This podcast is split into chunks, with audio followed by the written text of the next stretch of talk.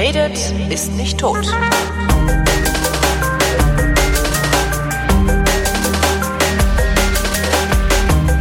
Willkommen zu einer neuen Ausgabe Frau Diener verreist, worin Andrea Diener, die regelmäßig oder mehr oder weniger regelmäßig verreist und darüber schreibt, so freundlich ist, uns davon zu erzählen, wo sie denn hingereist ist und wie es da ist.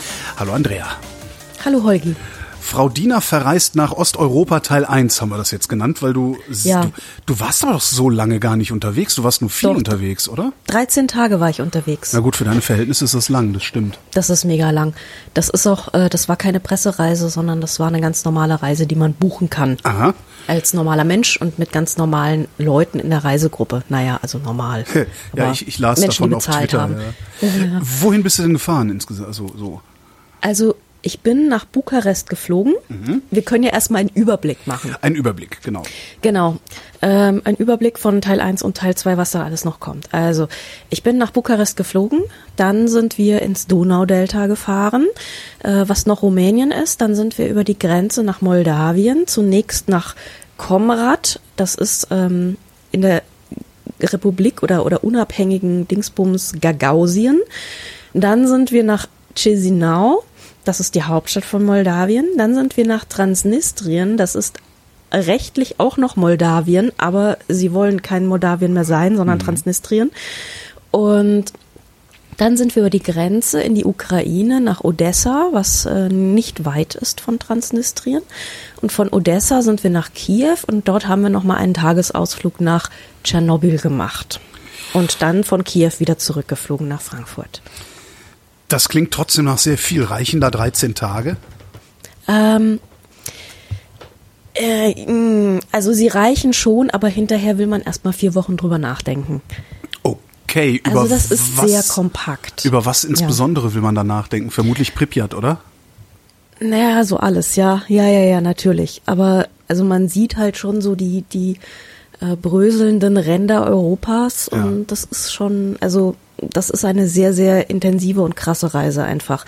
Aber ich wollte sie unbedingt machen. Ich wollte sie ja letztes Jahr schon machen, ähm, wo mir dann mein Fuß dazwischen Ah, der gekommen ist, der Autounfall, eben, ja, ja, ja. der eben auch gebröselt hat, genau. Und äh, dann haben aber die Leute netterweise gesagt, sie würden die Reise einfach um ein Jahr verschieben. Ach, das ist aber wirklich und nett. Ähm, genau, das war total nett und ähm, das habe ich jetzt end endlich gemacht und ja, jetzt bin ich wieder da und einen Riesenhaufen Fotos noch äh, vor mir. Aber ähm, es hat sich mega gelohnt. Und ich kann ja vielleicht schon mal so zusammenfassen, zusammenfassend sagen, ähm, dass das eine Reise ist, die ich auch privat machen würde. Sie sind, die ist auch nicht so Hast rasend auch, teuer. Nein, ich schreibe ja drüber. Ach so, das, ah, okay, verstehe. Du hast die, ah, okay, das, ja, okay, du bist nicht von einem Veranstalter eingeladen worden, sondern die Zeitung hat dich geschickt.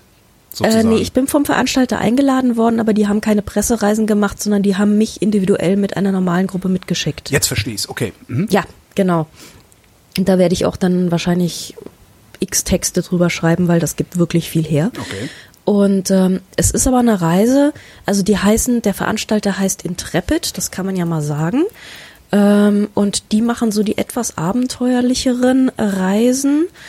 Und diese heißt, ähm, jetzt gucke ich gerade mal kurz, wie sie komplett heißt, Moldova, Ukraine and Ru Romania Explorer. So. Und ähm, die gibt es hier ab 2795 Dollar, ist natürlich Quatsch. Ja, Ähm, zweieinhalbtausend Euro. Ne? Ge- Ja, jetzt gehe ich mal kurz auf die deutsche Seite. Genau. Also gibt's ab 2140 Euro. Und ähm, Wenn du bedenkst, Dann- was zwei Wochen auf dem Kanaren kosten, ist das auch nicht Ja. so viel, ne? Ja. nee, das ist tatsächlich nicht viel. Es ist ähm, relativ, also es ist kein All-Inclusive. Das heißt, du kaufst dir halt abends manchmal selber noch irgendwas zu essen. ja, aber ist das Was in aber- Osteuropa teuer? Was? Nein, überhaupt nicht. Also was wirklich in Ordnung ist und die Flüge ähm, einmal so ein Hüpfer nach Bukarest und einmal von Kiew wieder zurück. Das ist jetzt wirklich auch nicht die Welt. Also Mhm. man kann da für 3000 Euro eine sehr, sehr abenteuerliche Reise machen, Okay. wenn man das mal möchte. Also ich, ich kann es empfehlen. Ich würde es tatsächlich auch, so, das, sowas würde ich auch privat machen, weil Mhm. ist halt abenteuerlich. So, ja. Und ich bin ja nicht so der Strandtyp, ne? Wo fängt das Abenteuer denn an? In Bukarest ja wahrscheinlich noch nicht, oder? Ja, also es geht so. Also wir sind äh, mit dem Flug mit mit Tarom, das ist die rumänische Fluggesellschaft, und ich bin irgendwie in so ein altes Ding eingestiegen in Frankfurt und an der Decke hingen allen Ernstes Röhrenmonitore. Geil. Und da dachte ich schon so, geil, Ostblock. ja, also da, da fängt es dann schon so ein bisschen an. Leider haben sie diese Röhrenmonitore dann nicht mehr in Betrieb genommen, sondern wir hatten dann so das klassische, ähm, was man so despektierlich als das Saftschubsen-Ballett bezeichnet. Also noch die Damen, die und so machen sie ihre Schnalle auf und so machen sie ihre Schnalle, Schnalle zu. Und ähm, es war aber völlig in Ordnung und ähm, wir kamen heil an und das Schlimmste an Bukarest, am Flughafen in Bukarest war, dass es in der Empfangshalle nur zwei Damenklos gab. Ähm, und eine Schlange um drei Ecken. Okay. Ah ja, nee, das ist fies. Ich wollte gerade sagen, also wenn du so in, in Berliner Flughäfen guckst, da gibt's vielleicht mehr Klos, aber die sind halt auch in einem katastrophalen Zustand. Ja, ja, aber war irgendwie schwierig. Ähm, genau, also wir sind da angekommen und dann bin ich mit einer anderen Dame aus Jersey, äh, Siobhan aus Jersey, bin ich abgeholt worden. Wir wurden in ein sehr unspektakuläres Hotel gebracht. Die meisten Hotels dieser Reise sind okay, aber jetzt nicht irgendwie super überragend.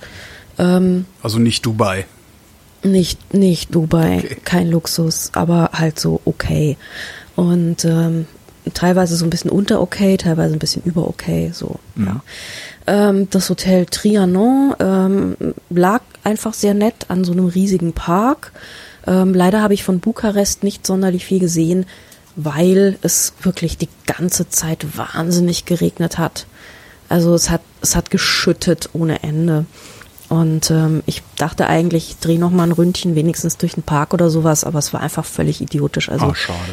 ja, total schade. Ich habe mich dann halt irgendwie, ja, ja, ich habe eine Runde Runde Bubu gemacht und habe gewartet, bis wir zum Abendessen gehen und äh, das haben wir dann gemacht und ich habe irgendwie schon riesige osteuropäische Eintöpfe gegessen und zum Nachtisch äh, etwas, was sich Papanashi nennt und das ist so eine Art ja, es klingt schon super. Das ist schon so eine Art ähm, rumänische Donuts, halt so runde, also krapfenartige Dinge. Und die kommen mit einem gigantischen Berg an äh, saurer Sahne und Kirschkonfitüre. Also Das finde ich ja beides, das, nicht, das finde ich ja beides unattraktiv, aber okay. äh, 5000 Kalorien so. Ähm, ja, also so, so fängt es dann schon an. Also das war dann eine, eine glaube ich, ganz, ganz gute kulinarische Einstimmung, weil Ah, ich äh, sehe gerade, die, die Kirschkonfitüre ist drin, die Dinger sind äh, knusprig frittiert und die saure Sahne gibt's zum Dippen. Ah, das, das kann sein. Also bei uns war das mehr so als Berg obendrauf. Ah, alles aber, klar, ähm, okay. Ja, also, ja. Aber das ist so diese 3000 Kalorien Osteuropa-Rums hier Mhm. nimm. Ähm, aber insgesamt kann ich sagen, besseres Essen, als ich bisher in Russland hatte. Mhm. Also alles gut. Jo, dann haben wir uns mit der Gruppe getroffen. Ähm, bei mir sind schon so erste Alarmlampen angegangen, was äh, die Gruppenchemie angeht. Und äh, wir hatten einen sehr, sehr netten Guide. Äh, Mike hieß der, also auch ein Brite. Und der hat das Ganze dann relativ gut zusammengehalten. Das war aber nicht ganz einfach zum Teil. Also es war etwas schwierig. Ähm, Gibt es eine Typografie deshalb. der Gruppenmitglieder? Ähm, ja, Okay. kann ich kann ich machen. Also nur so mit Vorname und zwei drei Dings. Also wir haben Sally, eine Psychologin aus, also pensionierte Psychologin aus ähm, der San Francisco Bay Area, ähm, Marathonläuferin. Und die hat sich äh, sehr bald mit der Physiotherapeutin Dorothy, nein, ach Quatsch, mit ähm, Sally hat sie sich ja dann, nee, Sally und Dorothy, genau haben sich dann irgendwie gefunden. Nee, Sharon, genau. Aus Orange Country, ja Schulpsychologin. ganz Entschuldigung, es ist, es ist komplex. Es waren so viele Amerikanerinnen. Also Sally und Sharon haben sich irgendwie gefunden. Die Psychologin und die Schulpsychologin. Und äh, die hörten dann auch die nächsten zwei Wochen nicht mehr auf zu reden. Ähm, das war teilweise sehr, sehr anstrengend für alle Umstehenden. Amerikaner halt, Ähm, ne? Ja, ja, ja, ja. Also sehr, sehr anstrengend. Ähm, dann hatten wir so Jacob aus Dänemark. Das war halt so irgendwie so ein, wo du noch denkst, ja, solider Europäer, alles okay. Äh, normale, normales Menschenbild funktioniert normal, ebenso wie Siobhan und ebenso wie Jason aus UK. Also das war so die, das waren so manchmal so ein bisschen meine abendlichen Go-To-Menschen, wo ich dachte so, ich will nicht den ganzen Tag einfach nur ähm, dieses überkandidelte amerikanische, ähm, ja. Ähm, dann zu uns gesellt hat sich meistens Pat aus Kanada. Das war eine sehr angenehm sarkastische ältere Dame, mhm. ähm, die auch irgendwie einen sehr europäischen Eindruck machte im Gegensatz zu dem anderen überkandidelten Menschen. Ähm, dann hatten wir Pat und Janet aus Australien, beides pensionierte Lehrerinnen, existierten nur im Doppelpack. Und äh, dann hatten wir, genau, Mike ist auch ein älterer pensionierter Zahnarzt aus Virginia, der war sehr still und ähm, hat sich dann meistens so ein bisschen an äh, Pat und Janet angeflanscht. Und dann hatten wir so ein bisschen das Problem, nämlich Wacek, ähm, einen armenischstämmigen, ähm, ich, ich glaube, der war irgendwie TV-Personality und Actor mhm. aus UK, auch schon ein etwas älterer Herr, und der war ein unerträglicher Aluhut. Ja, der das Aluhut, ja, über den hast der du Aluhut. genau. Unfassbar, unfassbar.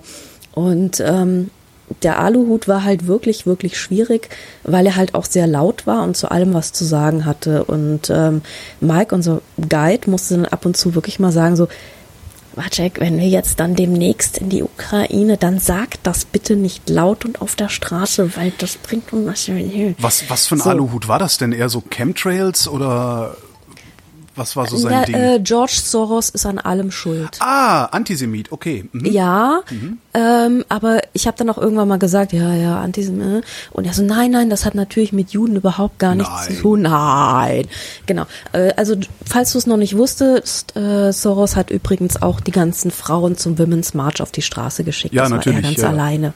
Ja, mhm. sicher, ganz alleine. Genau. Also dann hat Und das ohne äh, die internationale jüdische Finanzverschwörung? Kann ich mir gar nicht vorstellen. Ja, die war da wahrscheinlich im Hintergrund, mhm. aber das hat natürlich mit Juden auch nichts zu tun, wie wir ja alle wissen. Nee, natürlich nicht. Genau, natürlich nicht. Also so, so ein ganz klassischer Soros Aluhut, ähm, der dann immer irgendwie so die, auf die Liberals schimpfte. Und also seltsamer Mensch. Immer ist ja schon faszinierend, laut. ne? Das, also solche, solche ja intellektuell doch stark eingeschränkten Menschen dann mhm. trotzdem um die Welt reisen. Also eigentlich würde ja, man ja erwarten, dass jemand, jemand einfach auch aufgrund der vielen verschiedenen Eindrücke, die er so gewinnt, gar nicht so doof sein kann. Ja, also der reiste auch sehr viel um die Welt und erzählt immer, wie es da und wie es dort war. Aber es kommt dann doch drauf an, wie die Leute reisen. Also wenn du die ganze Zeit nur im klimatisierten Hotel sitzt und mhm. äh, die Menschheit belehrst von, über deine Sichten, anstatt einfach mal drei Minuten die Fresse zu halten und zuzuhören, was irgendjemand zu sagen hat, dann wirst du halt auch nicht klüger. Ja. Also, ja. Also mit Aluhut hatten wir dann noch sehr viel Spaß und der Guide hat ihn dann wirklich noch mehrfach ins Gebet genommen, meinte so, sag mal, das ist äh, wirklich offensive, was du da gerade sagst und die Leute fühlen sich echt nicht so richtig wohl, wenn mhm. du hier Dings und so. Und ähm, ja, also Hab, es, habt ihr den denn irgendwie ja. schön betrollen können? Weil normalerweise kann man so Aluhüte ja super betrollen. Ja, es gab auf, ja, es gab tatsächlich nicht so eine große Gemeinde an äh, trollwütigen ah. Menschen. Also alleine ist das natürlich blöd. Und ähm, es gab dann einfach immer noch genug Leute, also gerade so harmoniesüchtige Amerikanerinnen ah. und so, ja. die dann einfach immer noch mit ihm geredet haben und irgendwie versucht haben, darüber so wegzuspielen und ja. Ja. Ja, schwierig. Ähm, ja. Genau. So, ihr seid immer noch in Bukarest, ne? Genau, wir sind immer noch in Bukarest und haben schon erste Allianzen gebildet und erste Hassgruppen. Ähm, das war sehr spannend. Und das wurde auch immer spannender. Genau, also heim, wir sind durch den Park gelaufen, nach Hause nach diesen unfassbar vielen Kalorien. Und ähm, dann hat mich der ähm, Guide schon so beiseite genommen und meinte, wir haben so kurz abgesprochen, ich so wer ich bin und was ich mache, weil er meinte so, du bist kein normaler Gast, ne? Wie war das jetzt genau? Was ist dein Hintergrund? Und ähm, irgendwie war ich dann so ein bisschen diejenige, ähm, die dann ab und zu mal so ein bisschen Feedback für ihn gegeben hat, weil äh, ich halt auch keine normale Reisende war. Ja. Das war ganz gut. Also er hat dann manchmal gesagt, so, hör doch mal da oder guck doch mal da oder bleib doch einfach mal da stehen, während ich und so und Dings. Also ich war dann so ein, ein bisschen ein, ähm, eine Verbündete in Sachen Social Engineering sozusagen. Jo. Ähm, das hat sich sehr schnell also alles so rausgestellt, diese Gruppendynamiken. Und dann war Tag zwei. Äh, es ist Bukarest, es regnet immer noch und ähm, ich habe festgestellt, dass die Batterie meiner X-Pan leer war. Das ist sie nur alle paar Jahre, weil das nur eine Analogkamera braucht einfach nicht viel Batterie. Und ähm, ich habe dann erstmal gegoogelt, wo der nächste Fotoladen ist und bin da in die Bukarester Altstadt gelaufen, wo es Gott sei Dank jetzt gerade nicht mehr geregnet hat. Und äh, die Altstadt ist sehr nett. Also ich denke, das ist auf jeden Fall was Schönes für eine, für eine Pressereise, wenn man irgendwie gerade keinen Bock mehr auf Prag hat oder so, weil man da schon fünfmal war. Mhm. Ähm, habe allerdings auch so ein bisschen den Verdacht, dass der in der Altstadt abends, ähm, als ich gerade nicht da war, doch auch so ein bisschen Sauftourismus stattfindet. Also Okay, kann ich also mir wie gut in Prag vorstellen. auch. Ja, genau. Also Osteuropa Bier ist billig, alle fahren hin und so. Ähm, es sah zumindest am Morgen so aus und es hatte auch noch alles zu. Also versuch nicht vor zehn, halb elf da irgendwo was zu kaufen. Das ist totaler Quatsch.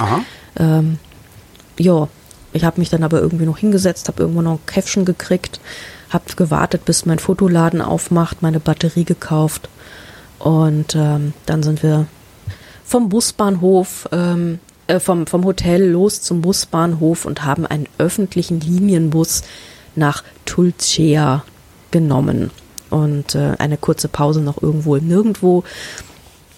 Ja, und ähm, ich weiß nicht, ob du gerade in meiner Flickr-Gruppe Ja, noch so ein bisschen ich, mitguckst, ja. genau. Ähm, also erstmal haben wir nur sehr, sehr nasse Bilder und Ja. irgendwann mal landen wir da, wo sehr bunte Hochhäuser Ja. sehr gedrängt an einer Strandpromenade stehen. Und das ist das besagte Tulcea. Die drei Häuser. Die, ja, also ja, also es wären dann, es wären noch mehr, aber das ist ein sehr, sehr äh, guter Ausschnitt dessen, Okay, was da so ja. stattfindet. Ähm, also Tulcea ist hauptsächlich ähm, das Tor zum Donaudelta. Mhm. Man muss, glaube ich, das Donaudelta noch mal kurz erwähnen. Ähm, also am nächsten Tag sind wir da eigentlich nur gewesen, also kommt nochmal. Aber ähm, Donaudelta ist deswegen bemerkenswert, weil es nach den Galapagos-Inseln und dem Great Barrier Riff das drittartenreichste Gebiet der Welt ist. Oho. So, das haben wir nicht gewusst. Ne? Nee. Ja. Du aber vorher da auch nicht. guckst Du. Nee, ich auch nicht. Ja, bin ich, also das, das, also das ist ja um die Ecke. Es ist total um die Ecke. Und ähm, in Tulcea äh, passiert jetzt gerade so ein bisschen so ein, also es ist natürlich das alleräußerste östlichste Ende der EU. Ähm, du läufst da überall rum, denkst so, ah, ich bin im Ostblock, aber hast halt Free Roaming, ähm, was, was irgendwie ganz geil ist so. Und ähm, das, da et- etabliert sich gerade so ein bisschen so ein Naturtourismus eben für dieses Donaudelta. Aber ähm, also laufen unten an die, der, laufen die Gefahr, dass das zum Massentourismus wird oder haben die das also derzeit sollen sie erstmal, sollen, sie- sollen sie das erstmal in Schwung kriegen, würde ich sagen, weil Masse ist da noch nicht. Okay. Bei weitem noch nicht. Ähm, also es gibt an der Strandpromenade gibt es so mehrere Ausflugsboote und ähm, so Anbieter, die man halt, ähm, wo man Ausflugsboote und Ausflüge ins Donaudelta mieten kann. Aber es ist alles noch auf einem sehr, sehr, sehr niedrigen Niveau. Mhm. Also ich glaube, jede Stadt im Harz hat mehr Tourismus am Okay. Tag als Tulcea in der Woche. Also es ist wirklich noch sehr low level. Ähm, du siehst eigentlich kaum andere Touristen. Ähm, aber uns wurde bestätigt, doch, doch, das geht hier jetzt langsam los. Und tatsächlich haben wir dann auch irgendwo eine Eins, äh, ja, erzähle ich am nächsten Tag, genau. Also Außerdem bemerkenswert an dieser Gegend ähm, Tulcea, was direkt vor der, ähm, Ukra äh, vor der Grenze zu Moldawien liegt. Ähm, das war früher mal ähm, das nördlichste Eck vom Osmanischen Reich. So, also diese ganze Gegend, dieses ganze rund um Moldawien, das war im Prinzip äh, die Pufferzone zwischen im Süden war das Osmanische Reich, im Norden war das russische Großreich und von Osten drückten so die Habsburger rein. Ja. Ja, und das, diese Landschaft, diese Pufferlandschaft nannte man Bessarabien. Ah, sogar schon mal gehört. Mhm. Ja, genau, man hat das alles schon mal gehört, aber irgendwie noch nie so richtig verortet, weil Richtig. irgendwo da hinten unten im Osten. Genau, aber da ist das. Und ähm, das heißt, also irgendwann war da mal äh, viele oder mehrere Jahrhunderte war da mal Osmanisches Reich. Und äh, lustigerweise kriegt man bis heute unfassbar guten Döner und gleich nebenan gibt's einen Laden, die geile Schokobaklava haben. Also Ich wollte gerade sagen, fühlt sich wahrscheinlich an, ein bisschen wie Türkei. Ne? Ja, nicht so richtig. Also nicht so, aber man merkt so, es gibt noch so eine türkische Community. Es gibt einen richtig geilen türkischen Lebensmittelladen, wo halt so Sachen verkauft werden. Der Döner ist sehr gut. Also so so ein bisschen kulinarisch merkt man es noch. Ja, aber ähm, sonst fühlt es sich jetzt, also irgendwo steht auch eine doch Moschee wieder, noch doch so. Osteuropa. Aber es ist, ja, es ist, ich glaube, der Sozialismus hat da irgendwie einen dickeren Stempel drauf, ge, drauf betoniert als äh, 300 Jahre Osmanisches Reich. Aber wie gesagt, irgendwo steht noch die Moschee im Dorf und es gibt auch irgendwo so ein kleines Atatürk-Denkmal. So, so ein bisschen kriegt man es mit. Ähm, Rumänien sollte man übrigens nicht hinfahren, wenn man ein ganz, ganz großes Herz für Hunde hat, weil sonst will man nämlich alle adoptieren. Ach so, also Rumänien ist halt, ne? Ja. ja, das ist Straßenköterland und die sind halt alle super süß und schnuffig und schnuffeln dich halt an und wollen was von dir und so. Also du, du willst sie halt alle mitnehmen, das ist ganz schlimm. Das nur als Warnung, damit man nicht irgendwie, ja. In Moldawien, wie war da das Hotel? Also in Tulcea? In Tul äh, das war noch, Tul Tulcea ist ja noch Rumänien. Ach so, Verzeihung, Rumänien. Genau, genau. Wir sind noch nicht über die Grenze. Ähm, also das war ein, ja, Provinzhotel. Okay. Durchschnittliches Provinzhotel. Aber es ist jetzt nicht so, dass man Ähm. das Gefühl hat, irgendwie wie so, weiß ich nicht, vor 20 Jahren in Thailand in der Chaos Sun Road in einem total abgefuckten Kakerlaken befallenen Nee. Ding und so. Also Nee, man, nee, nee, man muss sich jetzt keine nicht. Sorge machen, dass man außerhalb der Zivilisation ist, wenn man dahin fährt. Nee, Okay, ah, ah, okay. nee, nee. Also es gibt ein paar Hotels, einige am Strand. Wir waren ein bisschen im Örtchen drin ähm, mit einer Kellnerin, die tatsächlich auch ein bisschen Deutsch gesprochen hat. Ähm, besser als Englisch übrigens, weshalb wir dann irgendwie so über Bande kommuniziert haben, was sehr interessant war. Die hat uns dann auch gezeigt, welchen frischen Fisch sie gerade hier für ihr Restaurant äh, zubereitet hat. Also da kriegst du so die riesen, die riesen Fische an den Tisch getragen und so. Ähm, es war anständig, es war sauber, es war alles gut. Okay. Also völlig in Ordnung. Ja, ja, nee, da, hat, da hatten wir anderes. Ähm, genau. Da habe ich dann meinen Döner gegessen, bin ins Bett gefallen und am nächsten Morgen ging es dann los. Wir sind runter zur Strandpromenade und haben uns auf zwei Boote verteilt.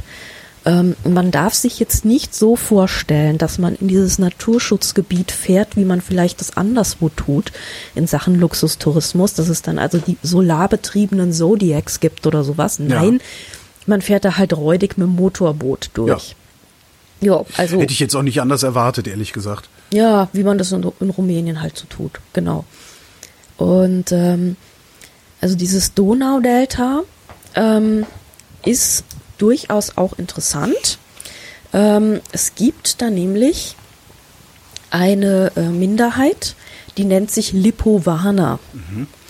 Die Lipovaner haben irgendwann mal, ich glaube im 16., äh, 17. Jahrhundert, irgendeine Reform der orthodoxen Kirche nicht mitgemacht und sind dann aus Russland ausgewandert und haben sich dann teils in Moldawien, teils in Rumänien, teils in der Bukowina niedergelassen und haben dann so ihre Lipovaner-Kirchen und ihre Lipovaner-Dörfer und ähm, die sprechen so etwas, so, also, also sie sprechen so, so ein altes Russisch, das ist wahrscheinlich ungefähr so, wie wenn wir als Deutsche mit Leuten reden, die Pennsylvania Dutch sprechen oder Ah, so. okay, mhm. Ja, wo sie meinen, ja, natürlich sprechen wir Deutsch. Und du, du denkst, stehst da so, ja. hä?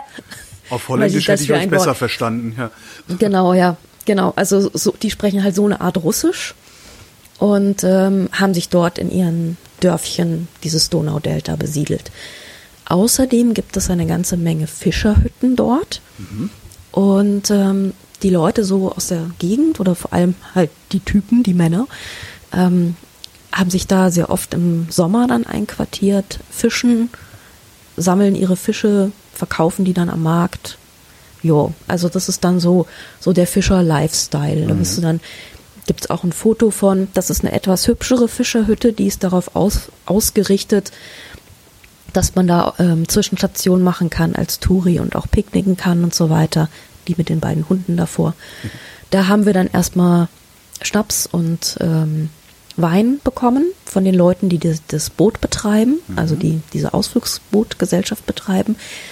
Und ähm, also der Schnaps war ganz geil, weil es war halb von dem Baum und halb von dem Baum, also halb Pflaume und halb Marille, ähm, so aus dem eigenen Garten, selbst gebrannt, sehr, sehr geil. Und ähm, da es an diesem Tag wirklich arschkalt war, war das wirklich eine sehr, sehr gute Idee.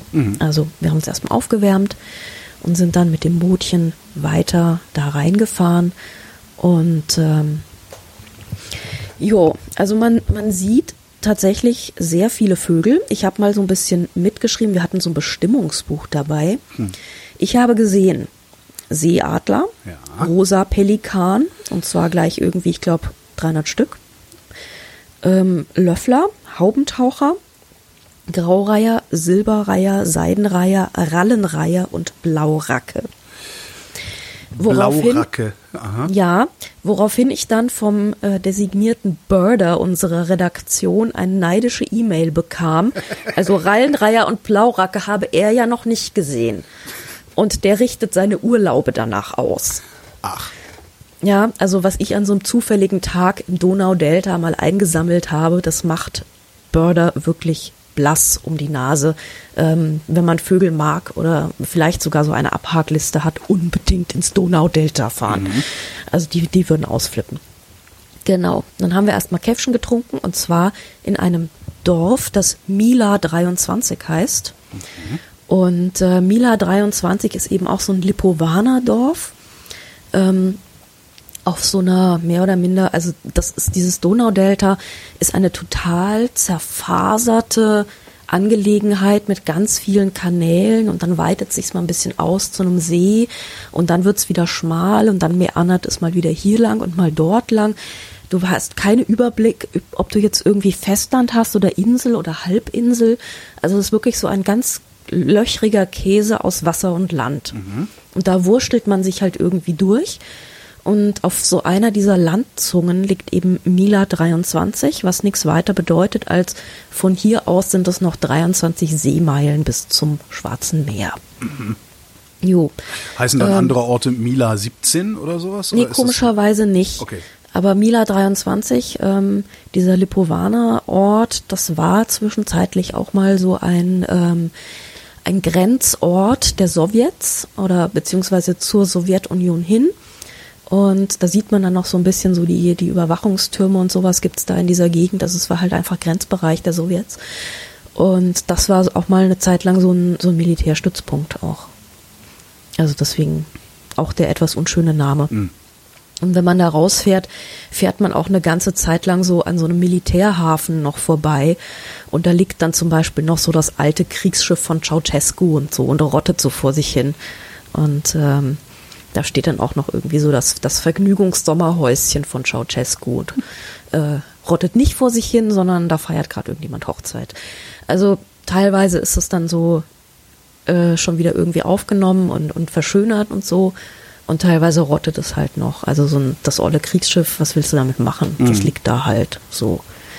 Und da der Tourismus noch nicht so weit ist, dass da jetzt 500 Leute rein wollen pro Tag, ist es jetzt auch noch nicht so. Also wenn da der Tourismus mal noch anläuft, da gibt es noch was zu sehen, ja. Aber Ja. es ist einfach, es, es läuft noch nicht so richtig an. Es sind dafür dann doch einfach noch zu wenig Leute, die da hinfahren. In das, wie gesagt, äh, drittgrößte Biodiversity-Paradies überhaupt. Aber gut, ähm, wiegt vielleicht doch ein bisschen ab vom Schuss. Ja, muss ich halt vor allen Dingen auch noch rumsprechen und dann musst du wahrscheinlich auch noch, ja, äh, luxuriösere Hotels dahin bauen oder sowas. Ja, ne? wahrscheinlich, wahrscheinlich. Also sie sind tatsächlich dabei. Ähm, es gibt überall stehen dann schon so die, die Schildchen entwickelt mit Geldern der EU und so. Und die EU tut da auch eine ganze Menge, aber es ist halt auch noch eine ganze Menge zu tun. Also sie sind schon ein Stück weitergekommen, so mit ihrer Vermarktung und mit ihren ja, mit ihrer Infrastruktur, aber es ist halt, it's a long way to go. Ja. Eine Besonderheit an Mila 23 ist übrigens noch, dass für ein so winziges Dörfchen ähm, eine absolut irre, bizarre Anzahl an olympischen Rudermedaillengewinnern daherkommt. Aha.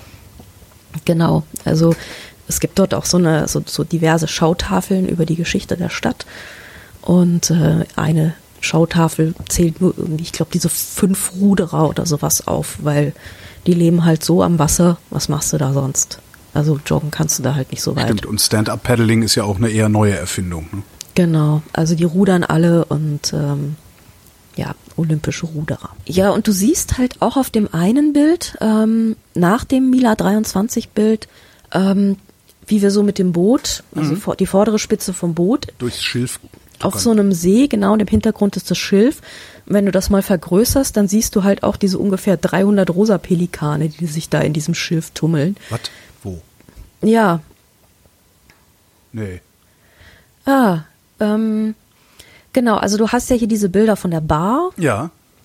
Genau, das ist Mila 23 und dann gibt's hier diese dieses Laternchen und das Warte mal, ich Ähm. war gerade noch bei den Hunden und das danach.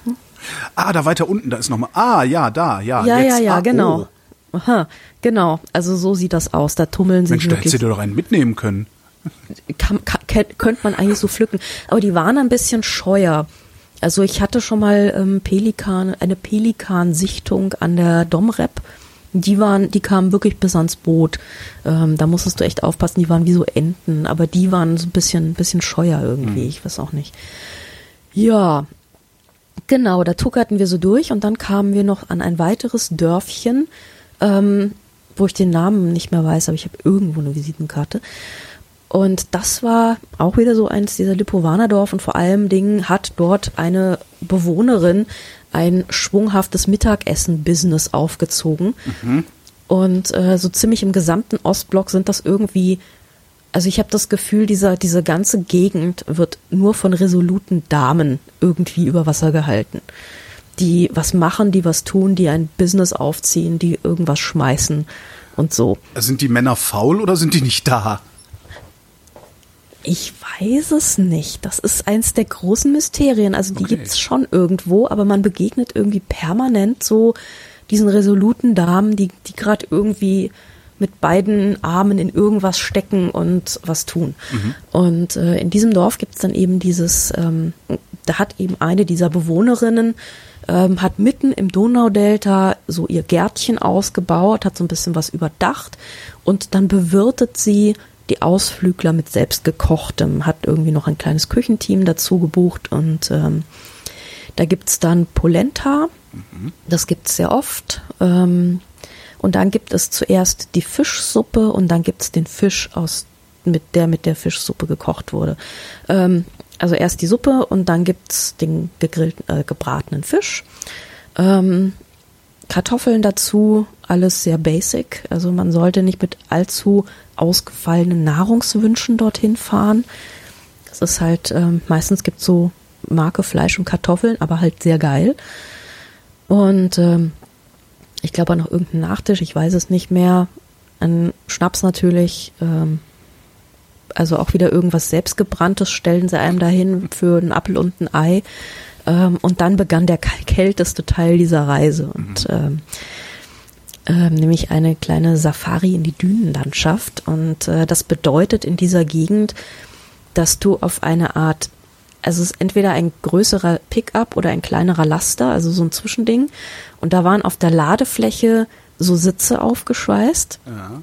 Es war sehr offen, es war ein kleines bisschen Dach drüber, aber nicht sehr viel. Äh, Und wir sind dann wirklich so durch dieses, mit diesem offenen Dings da, ähm, über die Dünen gebraust und haben uns dort noch die Landschaft angeguckt und ähm, haben auch irgendwie ein paar Wildpferde gesehen. Also es gibt dort so ausgewilderte Pferde, sind keine richtigen Wildpferde, aber die sind auch schon seit einigen Generationen jetzt laufen die da so rum und sind auch total scheu. Und ähm, ja, es war, es war arschkalt, aber wir haben noch ein bisschen was von dieser Landschaft gesehen, die mal ungefähr darin besteht. Also es ist alles relativ flach natürlich, weil Delta. Und ähm, ich weiß nicht, ob du in Frankfurt jemals die Binnendüne besichtigt hast. Nee. Nee, genau. Also wer nach Frankfurt fährt und sich halbwegs für Natur interessiert, der fährt natürlich in die Schwanheimer Düne. Das ist seine Binnendüne. Bei irgendeiner ähm, Eiszeit hat der Main, ist der Main da mal so rüber meandert und hat dann eine Dünenlandschaft hinterlassen. Und ungefähr so sieht's da auch aus. Nämlich immer abwechselnd Sanddüne und so Kiefernwaldstreifen und Sanddüne und Kiefernwaldstreifen und Sanddüne und Kiefernwaldstreifen. Und ähm, die Dünen sind natürlich auch so eine so ein besonderer Magerboden, wo sich dann auch irgendwie so Flechten ansiedeln und so. Also ein, ein ziemliches Biotop. Ähm, also das Gegenteil von überdüngt, was auch wieder besondere Pflanzen eben anzieht. Und ja, also da sind wir dann nochmal so ein bisschen rumgelaufen und ähm, genau, haben Wild, Wildpferdchen in der Ferne geguckt und haben fürchterlich gefroren und sind dann wieder zurückgetuckert und äh, die ganze Rückfahrt hat äh, halt Aluhut auf uns eingeredet und das war fast nicht erträglich. Was war denn seine Theorie zu dieser, äh, zu diesem Delta? Äh, da hatte er jetzt keine Theorie. Es war ihm primär kalt und er musste das die ganze Zeit verbalisieren, dass es ihm jetzt nicht gefallen hat. Also er hat auch wirklich so seine, seine Befindlichkeiten die ganze Zeit raustrompetet. Was ich ja immer ehrlich gesagt, also ich richte meine Befindlichkeiten dann immer eher still nach innen, weil ich meinen. Mitmenschen damit nicht unbedingt auf den Keks gehen möchte. Äh, es sei denn, man kann jetzt irgendwie akut was dagegen tun oder so, ja. Aber wenn man, wenn es halt einfach kalt ist, dann kann man nichts dagegen tun und ähm, ja, da muss man ja Einfach mal die Fresse halten, genau. Einfach mal die Fresse halten, genau. Ja, genau. Also das war dann der Ausflug ins Donaudelta. Und dann ist es auch schon Zeit, das schöne Rumänien zu verlassen. Am nächsten Morgen geht es dann per Fähre über die Donau. Und ähm, genau, ähm, da gibt es dann eine Stadt, die heißt Galati. Wenn hier irgendjemand das Ganze auf Google Maps verfolgt, wir sind dann bei Galati übergesetzt und äh, sind dann weitergefahren. Von dort war es noch ungefähr eine halbe Stunde bis zur Grenze. Und äh, das ging relativ schnell, äh, Pass kontrolliert, ähm, rein, Hallo Moldau.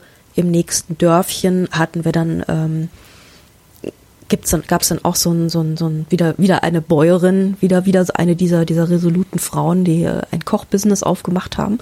Und auch da haben wir wieder sehr solide Sachen gegessen. Es war sehr hübsch. Und ähm, du siehst dieses Bild mit den Schwänen am Dorfteich. Sekunde, ich bin gerade Schwäne am Dorfteich, ja. Genau, und das Bild danach, ähm, wo da so steht Mauer. Rural und Joy de Vivre, genau, Ja. diese Mauer. Ähm, also diese Mauer ist total bemerkenswert, weil das ist nämlich das offizielle, äh, die offizielle Corporate Identity von der moldawischen ähm, Fremdenverkehrsamt Okay. diese, diese Bäumchen, dieses Bäumchenartige und so. Und ähm, die sind momentan total stolz drauf, dass sie das jetzt haben, also dass sie ein Fremdenverkehrsamt haben und dass sie ähm, da eben so eine Corporate Identity haben und ihre Sprüchlein und ihr, ihre Logos und so weiter. Ähm, die kriegst du überall. Also sie finden das momentan total super. Und sogar wenn irgendjemand ein Kochbusiness mitten in der Pampa aufmacht, dann kann es halt passieren, okay. dass er das dahin pinselt, weil er es einfach so super findet, dass da jetzt Tourismus ist. Ja, also Moldau ist ähm, touristisch, sagen wir mal, ein Entwicklungsland. Ja. Äh, so richtig viel geht da noch nicht, aber es nimmt zu. Momentan sind es vor allem, Moment, mir hat auch die Frau da mal so ein paar Zahlen gegeben. Das kann ich nämlich sogar richtig belegen. Moment, da, da, da. Genau, also sie haben jetzt ähm, im letzten Jahr einen Anstieg gehabt von 30 Prozent. Und hauptsächlich sind die, die Touristen in Moldau Rumänien, an zweiter Stelle Ukrainer und an dritter Stelle Deutsche. Und wer da kommt, macht entweder ähm, Kirchentou also so Glo Kirchentourismus, ähm, also sehr viel so Kirchengruppen, die da sich die Klöster anschauen, weil die Wallfahrt. Ja, Wallfahrt, aber mit so ein bisschen Kultur dabei und so. Also das gibt's ja durchaus von so religiösen Reiseveranstaltern so. Ne? Und das Attraktivste an Moldau das ist eigentlich der Wein. Also das ist eine sehr, sehr große und alte Weinnation. Und äh, Sauftourismus. Sa- Ja, aber halt wieder so anders. Also nicht die Art von Sauftourismus, die man jetzt zum Beispiel in Prag hat, sondern mehr so, ähm, du gehst ins Kloster oder du gehst aufs Weingut und dann probierst du dich mal irgendwie durch die Sorten durch, die man halt sonst einfach nirgends bekommt, weil moldawischer Wein einfach gerade noch nicht so die Marke ist, weil die haben halt jahrelang war Moldau der Gemüse- und Weinlieferant für Russland, also für die Sowjetunion. Und ähm, jetzt haben sie allerdings so ein bisschen ein Exportproblem. Und ähm, weil sie sich halt auch so nach bisschen mehr nach Europa richten und so. Und äh, da hat dann tatsächlich eine Zeit lang äh, Russland diesen Wein als ähm, nicht trinkbar deklariert und hat ihn nicht mehr importiert und Moldau saß halt auf seinem Wein und hatte aber auch keine anderen Absätze, keine anderen Absatzmärkte einfach. Weil jetzt auch in Deutschland ist jetzt, also wir trinken lieber Wein aus Chile oder aus Südafrika Ich als bin noch aus nie Moldau. über, ich bin noch nie über Wein aus Moldau gestolpert. Genau, Also, ja. also der wird hier nicht wirklich verkauft. Du musst den dann, wenn, direkt oder irgendwie über ganz spezielle Importeure oder so. Ähm, es, wir waren, Ich lese gerade, in, in, in genau. Moldau wird mehr Wein angebaut als in Deutschland. ja, ist ja ein Ding. ja. Moldau ist einer der größten und ältesten Weinproduktionsländer überhaupt. Wie gesagt, die haben die gesamte Sowjetunion haben die mit Wein Krass. beliefert. Was trinkt Und der Russe denn jetzt? Ja gut, der, der hat jetzt Geld genug, um den Bordeaux zu kaufen. Ja, der kauft wahrscheinlich irgendwie Zeug von sonst wo. Wie der Chines halt auch, gell? Mhm. Ja. Genau, also die, die werden sich wahrscheinlich irgendwelche Protz-Sachen aus sonst woher liefern lassen. Und halt nicht mehr den heim, heimischen Wein aus Moldau. Ähm, das erste, was wir nach dieser, ähm, nach einem kurzen Zwischenstopp im äh, Dorf gemacht haben, war dann in die nächste größere Stadt zu fahren, nämlich Komrad. Und in Komrad sind wir im Land der Gagausen. Die Gagausen. Die Klingt ein bisschen wie Gagausen. Mark, Ma, äh, nicht Mark Twain, hier der andere. Äh, äh, ne, Im Land der wilden Gagausen. Ähm, Ja, genau.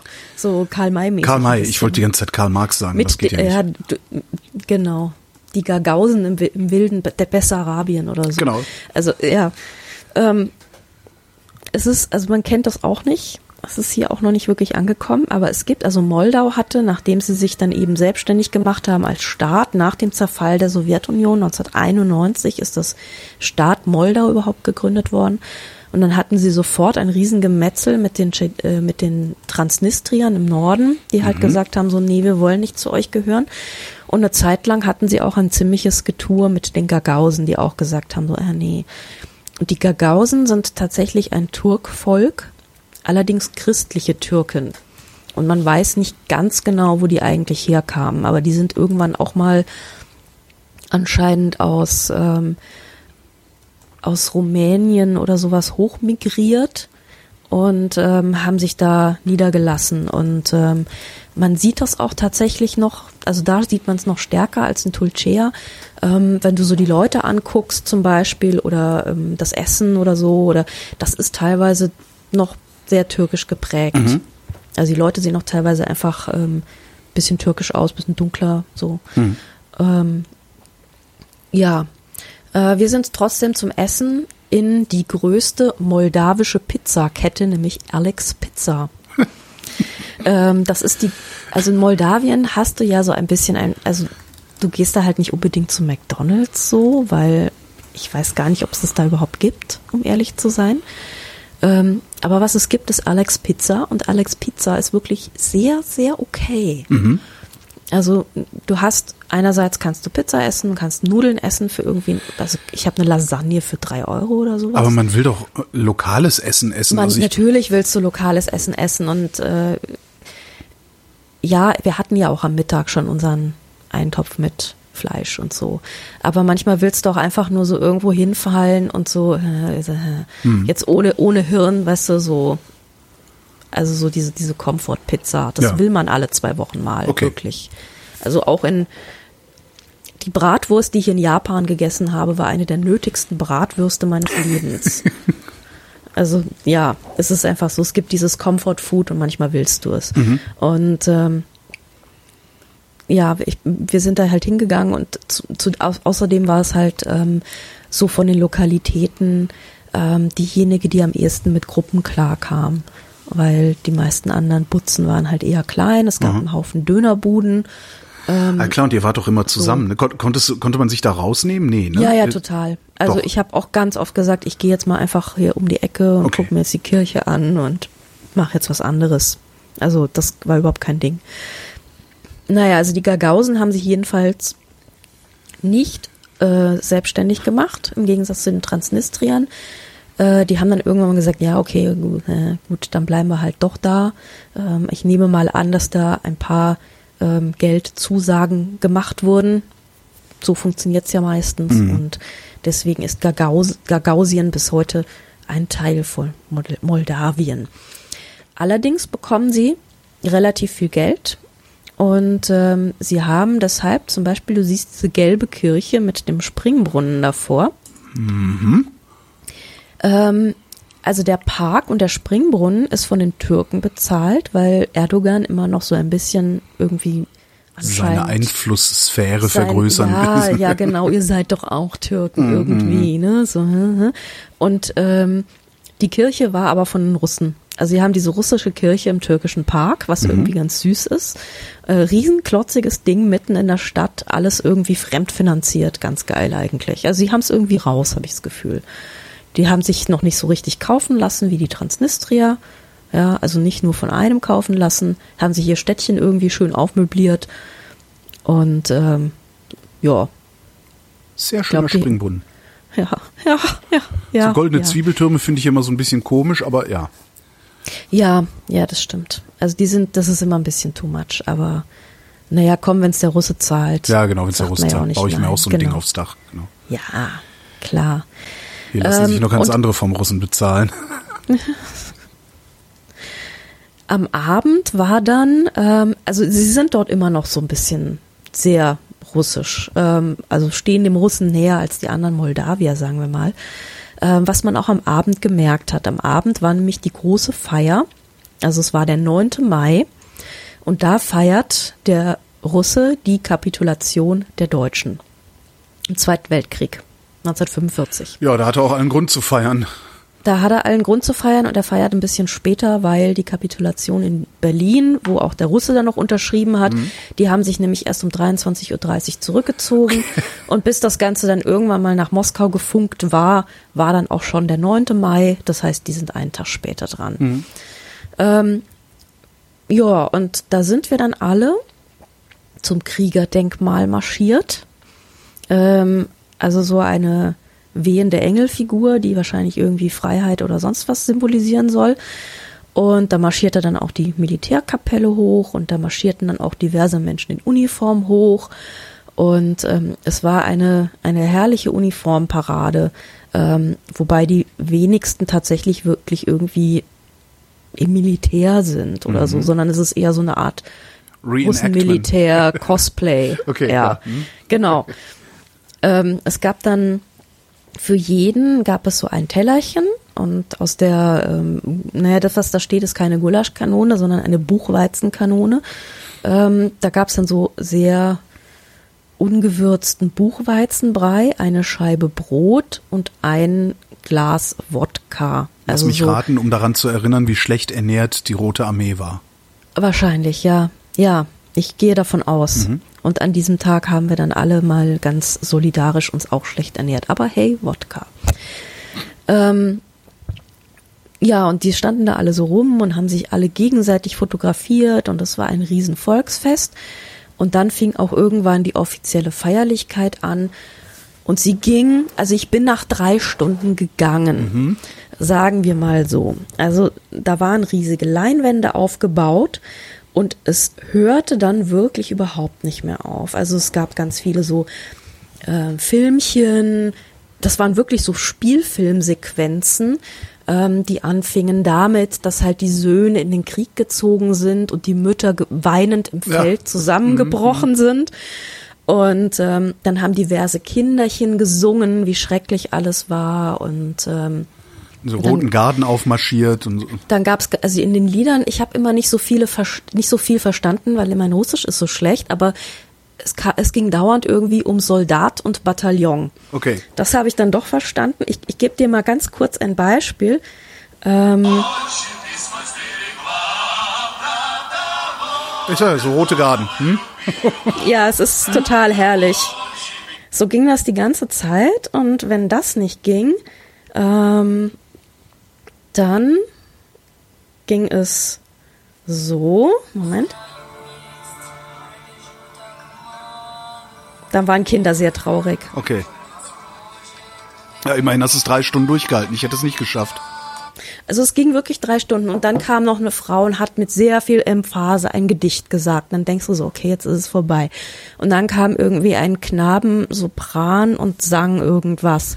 Gab's und denn dabei viel Wodka? wehten Blätter im Wind und dann gab es irgendwie dann so Spielfilmsequenzen, wie irgendwie gerade ähm, Berlin in Schutt und Asche versunken ist und dazu und dann gab es irgendwie eine Gruppe von Mädchen, die zu so Militär-Techno getanzt haben und also es riss nicht ab, es riss nicht ab, es kam eine Nummer nach der nächsten und ich glaube, ich habe 30 oder sowas durchgehalten. Wow. Und irgendwann war mir dann so, mir war kalt und ich war müde und ich musste aufs Klo. Und äh, nee, es gab nur einen Wodka pro Person, was natürlich auch ein Problem ist in so einem Fall. Und ich dachte, naja, also jetzt habe ich auch irgendwie Das den Sieg Mal über Flachmann mitnehmen, ne? den Sieg über mich dann jetzt auch wirklich gebührend gefeiert und dann bin ich ins Hotel gegangen und das hatte irgendwie in meinem Zimmer kein WLAN, was auch wieder schwierig war. Aber es war, die Dusche war warm. Ja, genau. Das war dann so Gagausien. Und von Gagausien ging es weiter nach Von Gagausien ging es weiter nach Chisinau. Chisinau, Lachen jetzt. Chisinau. Das ist, bitte? Es gab in der ersten, ich, ich habe das immer, neu, ich weiß nicht warum, neuerdings ist immer wieder Chisinau irgendwo in den Nachrichten. Und äh, in der ersten Staffel Big Brother mussten die im Haus äh, Hauptstädtenamen auswendig lernen. Mhm. Und da hat der eine, war so ein so ein Trottel, so ein Kölscher, der Jürgen. Ah, ja, der ja, hat, der genau. hat versucht, sich Eselsbrücken zu bauen und hat äh, rannte den ganzen Abend auf und ab und hat gesagt, Chisinau, lachen jetzt. Chisinau, lachen jetzt. Und ich werde das mein Leben lang nicht vergessen, weil ich das so tumpf fand. Oh je. Ja, okay, verstehe. Den, Chisinau, ähm, genau. Ja, also Chisinau oder Chisinau oder wie auch immer. Ich, ähm, Ich glaube, Chisinau ist richtig. Ich ja. glaube, Chisinau ist richtig, genau. Also wir waren im altehrwürdigen Hotel Chisinau, irgendwie das älteste von Chisinau. Ähm, stand direkt an so einem Friedensengel, an einem komplett äh, mit Beton, mit Sowjetbeton zugeklotzten Platz. Man sieht es eventuell sehr Ach, schön. das ist das Foto hier. mit den Autos vorne und äh, okay. Ja, genau. Hotel Also National. Mhm. Nee, das Na National ist ein leerstehendes Gebäude gegenüber von unserem Ah, okay. Hotel. Ähm, da steht genau auch dieses 50 Jahre Moldova Dings. Mhm. Genau, diese, diese etwas abgewrackten Blöcke da, nee, das ist, ähm, das hat mit dem Hotel Gott sei Dank nichts zu tun. Das Hotel kommt erst ein bisschen später. Ähm, aber äh, das war eben der Platz, auf den wir geblickt haben, wenn wir aus unserem Hotel geblickt haben. Ähm, und dieser, dieser Engel war auch mal wieder der Sieg über den Faschismo. Ähm, der Moldawer an sich spricht Rumänisch, was die Sache sehr vereinfacht übrigens. Ja? Warum? Wie, warum? Warum vereinfacht das die Sache? Mm, Weil man es erstens einfach lesen kann und weil Ah, zweitens ja. Rumänisch eine romanische Sprache ist und man es Ah. doch irgendwie ganz gut versteht. Okay. Wo du Weil, sagtest, abgewrackte Häuser. Ähm, sind die Städte da abgewrackt oder tut sich da auch was? Also werden die auch moderner und werden die hübscher? Was auch Also nicht an, äh, nicht an dieser Stelle, aber sagen wir mal so, ich bin von Tulcea, von Rumänien, sind wir dann so übers Land gefahren und dann sind wir vom rumänischen Land ins moldawische Land rein und ich dachte erst so, naja, so grob anders sieht das ja jetzt erstmal nicht aus. Aber dann kommst du so in die ersten Städte und denkst dir so, oh mein Gott, ja doch ist es nicht EU. Nee, man sieht's doch. Also in Rumänien kommt auch irgendwie im, im allerletzten Winkel irgendwie kommen da doch noch so ein paar Euro an. Und hier halt so gar nicht. Okay. Also Moldawien ist so, die sind echt ein bisschen am Arsch, weil der Russe handelt nicht mit ihnen, weil die, die sind ihnen zu europäisch. Und so richtig viel, also, hm, also so richtig in Schwung ist der Handel mit der EU. Die haben zwar Handelsabkommen und alles, aber so richtig in Schwung ist das alles noch nicht. Also das Land ist einfach sehr landwirtschaftlich geprägt. Ähm, es ist sehr, also von der Landschaft her würde ich sagen unauffällig. Es sind hauptsächlich so grüne Hügel und ähm, es wächst halt ein Haufen Gemüse, es wachsen sehr viele Früchte dort. Es ist also wirklich sehr agrarisch einfach. Was man sofort merkt, wenn man in Chisi- Chisinau auf dem Markt ist. Ähm, da gibt's nämlich irgendwie mehr Sorten Pflaumen, als ich jemals in meinem Leben gesehen habe. Ich hatte mich schon Also- gewundert, was das für ein komisches Foto ist. Ja, okay. Ja, ja, also das waren irgendwie fünf Schütten voller Dörrpflaumen und an jeder war ein unterschiedliches Schild. Und ich dachte, das sind doch alles Dörrpflaumen. Nein, das sind unterschiedliche. Also wirklich faszinierend. Ähm, ansonsten funktioniert auch der Rest des Marktes mehr oder minder wie ein großes Kaufhaus. Das heißt, man sollte da nicht so viele Bilder machen, weil die Gucci-Taschen sind nicht so echt. Und äh, sehr faszinierend ist die Fleischhalle. Da habe ich jetzt auch kein Foto, weil es da auch nicht so sehr gern gesehen ist. Also da liegen dann auch so die Schweineköpfe und die ähm, äh, die Innereien nach Größe sortiert.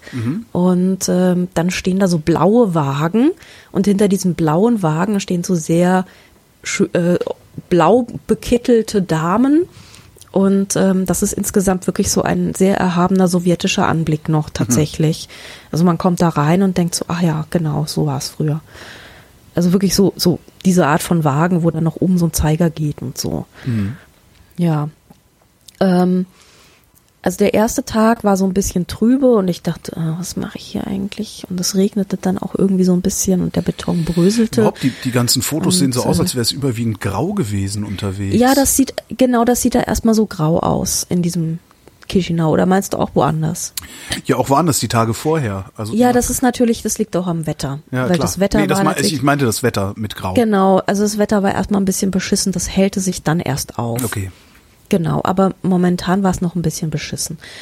Ähm, aber was, was ganz schön ist in diesem Chisinau ist, ähm, wenn man sich irgendwie für seltsame sowjetische Architektur interessiert, dann ist man da natürlich komplett richtig, weil es ist wirklich teilweise sehr absurd, was da rumsteht. Dazu kommen wir dann gleich noch. Okay. Am nächsten Tag haben wir dann erstmal einen äh, Ausflug aufs Land gemacht. Aber oh, ich wollte noch vom Hotel erzählen.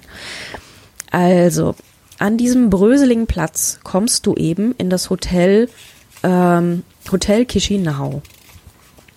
Und ähm, da kommst du erstmal an und das ist eine riesige Empfangshalle. Und ähm, da stehen dann so, also du hast wirklich das Gefühl, du bist in einem in einem History Pick über den Kalten Krieg gelandet. Also alles wirklich so sehr strenger Beton, äh, äh, sehr strenger Marmor, ähm, dicke Goldbuchstaben überall, ähm, dann eine gigantische Menge an irgendwelchen Grünpflanzen, die da so stehen, um das Ganze zu verschönern, aber halt lauter so 60er Jahre Grünpflanzen irgendwie. Und dann kommt man an die Rezeption, die ist noch komplett analog. Also das dauert dann auch sehr lange, sich da einzuchecken, weil es gibt keinen Computer, sondern da werden die Pässe ähm, fotokopiert, dann wird die Kopie zusammengefaltet und mit diversen Dingen in irgendwelche dunkelbraunen Plastikmäppchen gesteckt, ähm, wo du wirklich denkst, so diese Plastikmäppchen sind ja wahrscheinlich seit 1960 im Dienst. Dann ist Ähm, es Leder. Wenn es so lange hält. Nee, das ist so dieses, dieses fiese Sparkassen-Kunstleder, Ah, weißt du? ja, mm, so, mm, mm. genau, so Sparkassen-Kalender-Kunstleder. Ähm, hält auch ewig. Und ähm, genau, da wurde das dann so reingefaltet und reingesteckt und wenn du da zu 15 ankommst, dauert es halt seine Weile, bis die alle gefaltet und gesteckt waren. Ähm, und das Frühstück ist auch wahnsinnig bemerkenswert. Also das Zimmer ist schon bemerkenswert, ist alles bemerkenswert an diesem Hotel. Also man fährt dann mit einem Aufzug hoch. Ähm, das ist eine winzig kleine Holzkabine, der fürs ganze Hotel den Dienst tut und du denkst dir, es müssten sich hier wahrscheinlich gigantische Schlangen bilden, tun sie aber nicht, weil dieser Aufzug ist das schnellste, was ich je gesehen habe. Also ich gehe rein, drücke den Knopf und normalerweise können ja dann immer noch mindestens drei Leute ro- locker reingehen, aber bei dem ist das so mit militärischer Präzision. Tack, Tür zu und wusch hoch. Turbolift. Ja, und gar nicht mal so rasend schnell, aber einfach dadurch, dass er alles innerhalb von einer Sekunde macht. Zack, Tür zu, zack, Tür auf. Ähm, der ist einfach so unfassbar schnell. Ich habe schon teilweise Leute, ich bin da so irgendwie so reingetrödelt, habe mein Stockwerk gedrückt und dann hat er teilweise wirklich schon Leute, die nach mir reinkommen wollten, einfach so ausgesperrt und war schon weg, anderthalb Stockwerke weiter. Also unfassbar und auch so mit so dicken Plastikknöpfen einfach noch, so ja, alles 60er Jahre. Und dann gehst du in deine Tür da, in dein ähm, Zimmerchen, was auch dick mit ähm, Auslegeware in irgendwie angenehmen bräunlichen Farben äh, ausgelegt ist. Äh, ein riesiges Bett, ähm, Blümchenbezug in ausgewaschenen Farben, ähm, ein Kopfkissen, Daunenkopfkissen, schwer wie ein Medizinball, äh, wo man sich so reinflanschen kann. Und äh, das Bad natürlich in diesem wunderschönen Zahnbelagfarben mit einer Neonröhre oben. Hat sie geflackert? Die natürlich. Geil. Aber sie brauchte, sie brauchte erstmal so zehn Sekunden, bis sie überhaupt an war. Und ähm, also wirklich alles in diesem Zahnbelagfarben. Äh, man muss auch das Wasser ungefähr zehn Minuten laufen lassen, bevor es warm wird, weil irgendwie so ein Tank auf dem Dach steht oder so. Ähm, dann stand da irgendwie ein alter, ausrangierter Kühlschrank vorm Fenster aus irgendwelchen Gründen und darauf ein riesiger Weihnachtskaktus. Ein sehr prachtvolles Exemplar, was da wahrscheinlich seit 72 vor sich hin wuchert oder so. Also es ist wirklich, das ist ein totales Relikt, dieses Hotel. Also man darf keinen Luxus erwarten, man darf eigentlich gar nicht viel erwarten. Aber es ist allein schon aus Besichtigungsgründen wirklich mal, also das ist schon spannend, schon interessant. Ähm, also auf der Homepage steht irgendwas von wegen, wir sind kein Luxushotel, es ist eher wie ein Besuch bei deiner Oma. Und das trifft es ganz gut. Ähm, auch das Frühstück ist sehr interessant durchorganisiert. Ähm, unser Guide Mike meinte dann so, ja, see you tomorrow in the breakfast dungeon. It's down there. Oh Gott. Ich so, okay. Also musst erst zur, ähm, zur Rezeption gehen und dann hast du die Auswahl zwischen drei verschiedenen Frühstücksmenüs. Also einmal irgendwie so mit Ei, einmal irgendwie so mehr mit Wurst und einmal so Cornflakes. So kannst du aussuchen. Und dann kriegst du ein Märkchen, wo dann drauf steht eins, zwei oder drei. Dann bin ich mit meinem Menü 3 runter ins Breakfast Dungeon und dann wurde mir sofort klar, warum er das so genannt hat. Das ist nämlich der ehemalige Weinkeller oder so, so ein, weißt du, so Wein Pseudo-Trinkkeller, wo man halt so runtergeht. Ähm, sehr faszinierend. Also der, der Moldave an sich hat eine Kellerobsession. Äh, jedes Ah, Haus. ich sehe ein Foto bei denen auf der Homepage. Ja, ja, ja. Ja, jedes Haus dort hat mindestens einen Keller und dort wird der Wein gelagert und dort wird der Käse gelagert und dort trifft man sich tatsächlich auch. Also der Keller ist auch ein, ähm, ein, ein gesellschaftlicher Raum tatsächlich. Weil die meisten Häuser sind wahnsinnig klein und äh, teilweise waren die Keller dann wirklich noch so Nebengebäude, wo es so runterging irgendwie so. Ähm, gar nicht mal direkt unterm Haupthaus. Aber Keller müssen sein, Keller sind total wichtig. Und äh, so hat auch dieses Hotel einen Keller. Und man geht erst so ein paar Stufen runter und ahnt noch nichts Böses und kommt dann an so eine Art Dungeon-Tür. Also es sieht wirklich aus wie aus einem schlechten Rollenspiel Ja. so. Ähm, geht durch diese Dungeon-Tür und geht dann einen Dungeon-Gang lang. Und dann kommt man so links in so eine, ist so eine Höhle und da ist dann so der Kaffeetroll. Ähm, der hockt da so in dieser Höhle und äh, da kannst du dann so den Kaffee und den Tee schon Du mitnehmen. redest jetzt schon über einen Menschen, oder? Du, äh, ich, ich glaube, es waren Menschen. ähm, er sprach nicht sehr viel ähm, und nahm hauptsächlich grunzend mein Märkchen entgegen und äh, schob mir dann irgendwie sowas äh, Teeähnliches über den Tresen. Und dann bist du halt in diesem wirklich nicht sehr edlen Weinkeller, der eben auch total dunkel ist, einfach alles mit diesen dunklen Pseudosteinen, die aber keine Steine sind, sondern so in Beton geritzt und dunkel angemalt. Vermutlich fensterlos. Weil Keller, natürlich, ja. natürlich. Es ist komplett fensterlos und dafür dann irgendwelche, ja, so irgendwelche Bauernrelikte an der Wand und so, so. Wagenrad.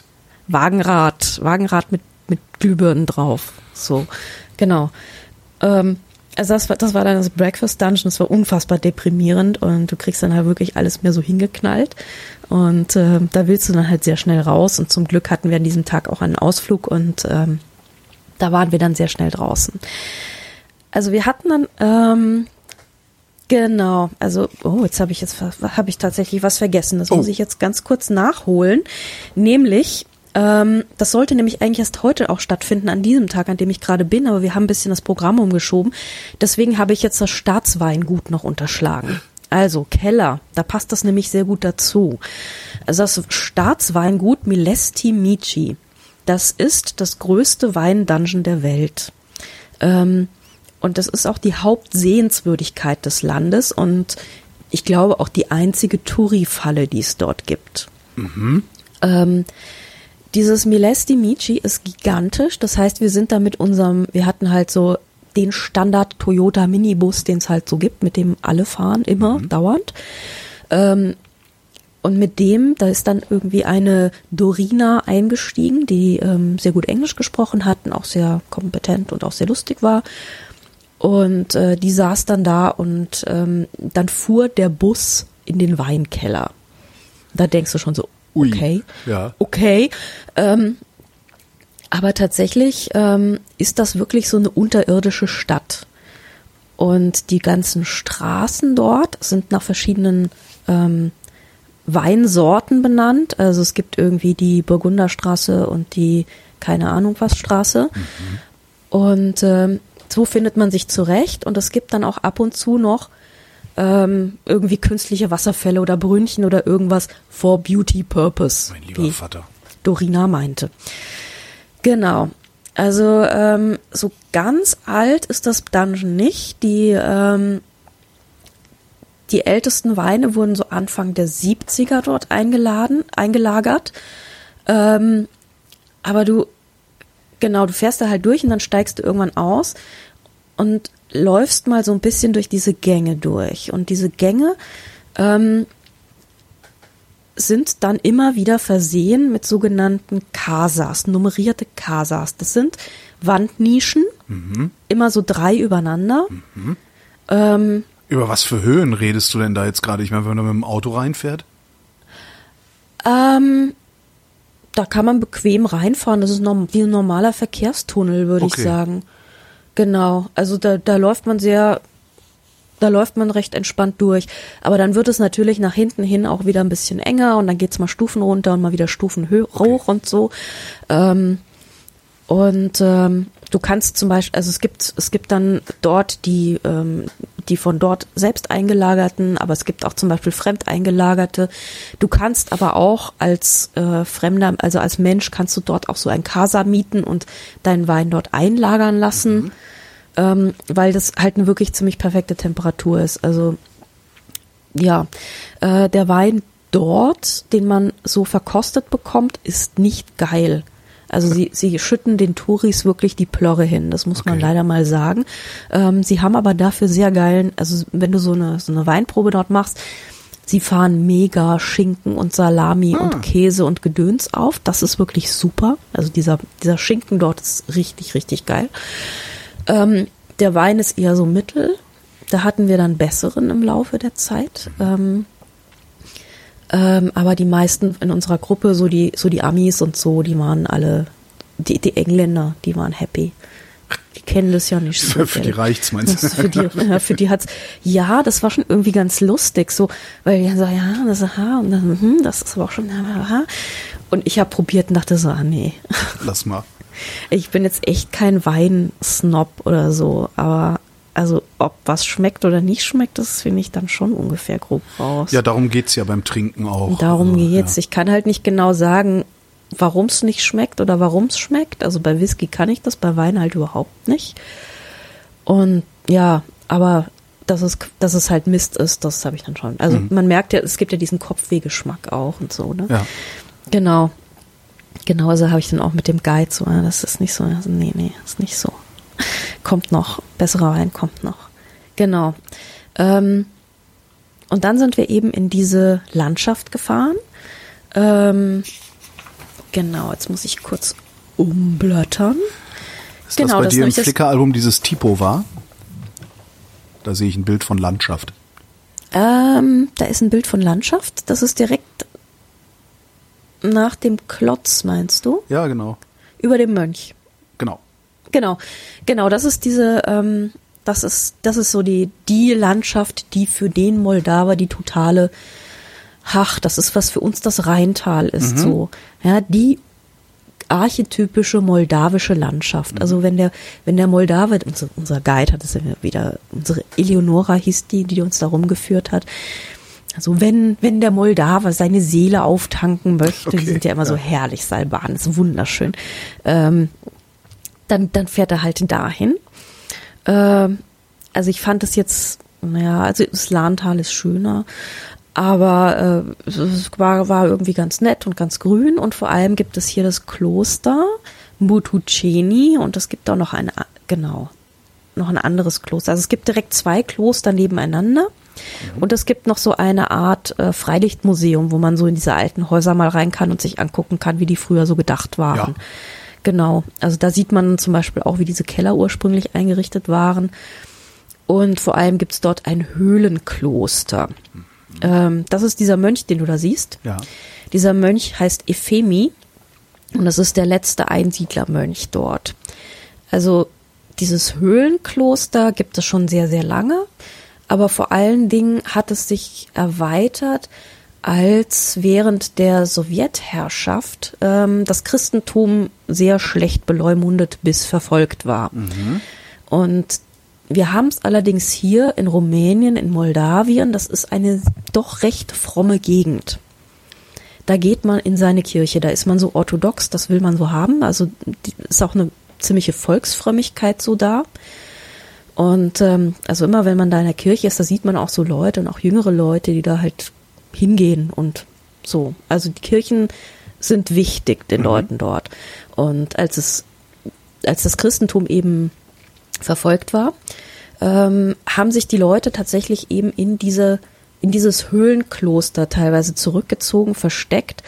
Ähm, das öffnet sich nämlich zum Fluss hin und da guckst du wenn du da an der anderen Ecke rauskommst, also oben gehst du so Treppen runter, dann kommst du in so einen Raum rein, eben da, wo der Mönch ist und wo die Leute Kirchen ansch- äh, Kerzen anstecken, da hängen so ganz viele Ikonen und ähm, da gibt's noch einen Seitenraum, wo so zwölf Mönche in so Erdhöhlen geschlafen haben. Und Ephemi ist eben der Letzte, der das noch tut.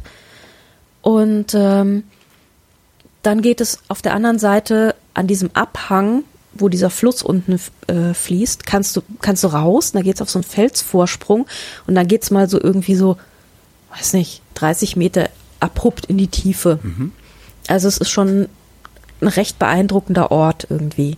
Ähm, also da kommen auch sehr viele Leute hin, auch sehr viele Moldawer waren da. Es war Wochenende, die waren da zum Ausflug. Ähm, also es ist ein sehr, sehr beliebtes Ziel dort. Und ähm, das ist, das ist dann auch tatsächlich mal nicht so einsam, sondern da ist dann auch mal ein bisschen was los. Und da werden dann tatsächlich auch Souvenirs verkauft und so. Also Achso, ich dachte, du meinst jetzt, also jetzt nicht los im Sinne von Nightlife oder irgendwie sowas. Nein, nein, nein. Also Night, es gibt bestimmt Nightlife in, in Chisinau.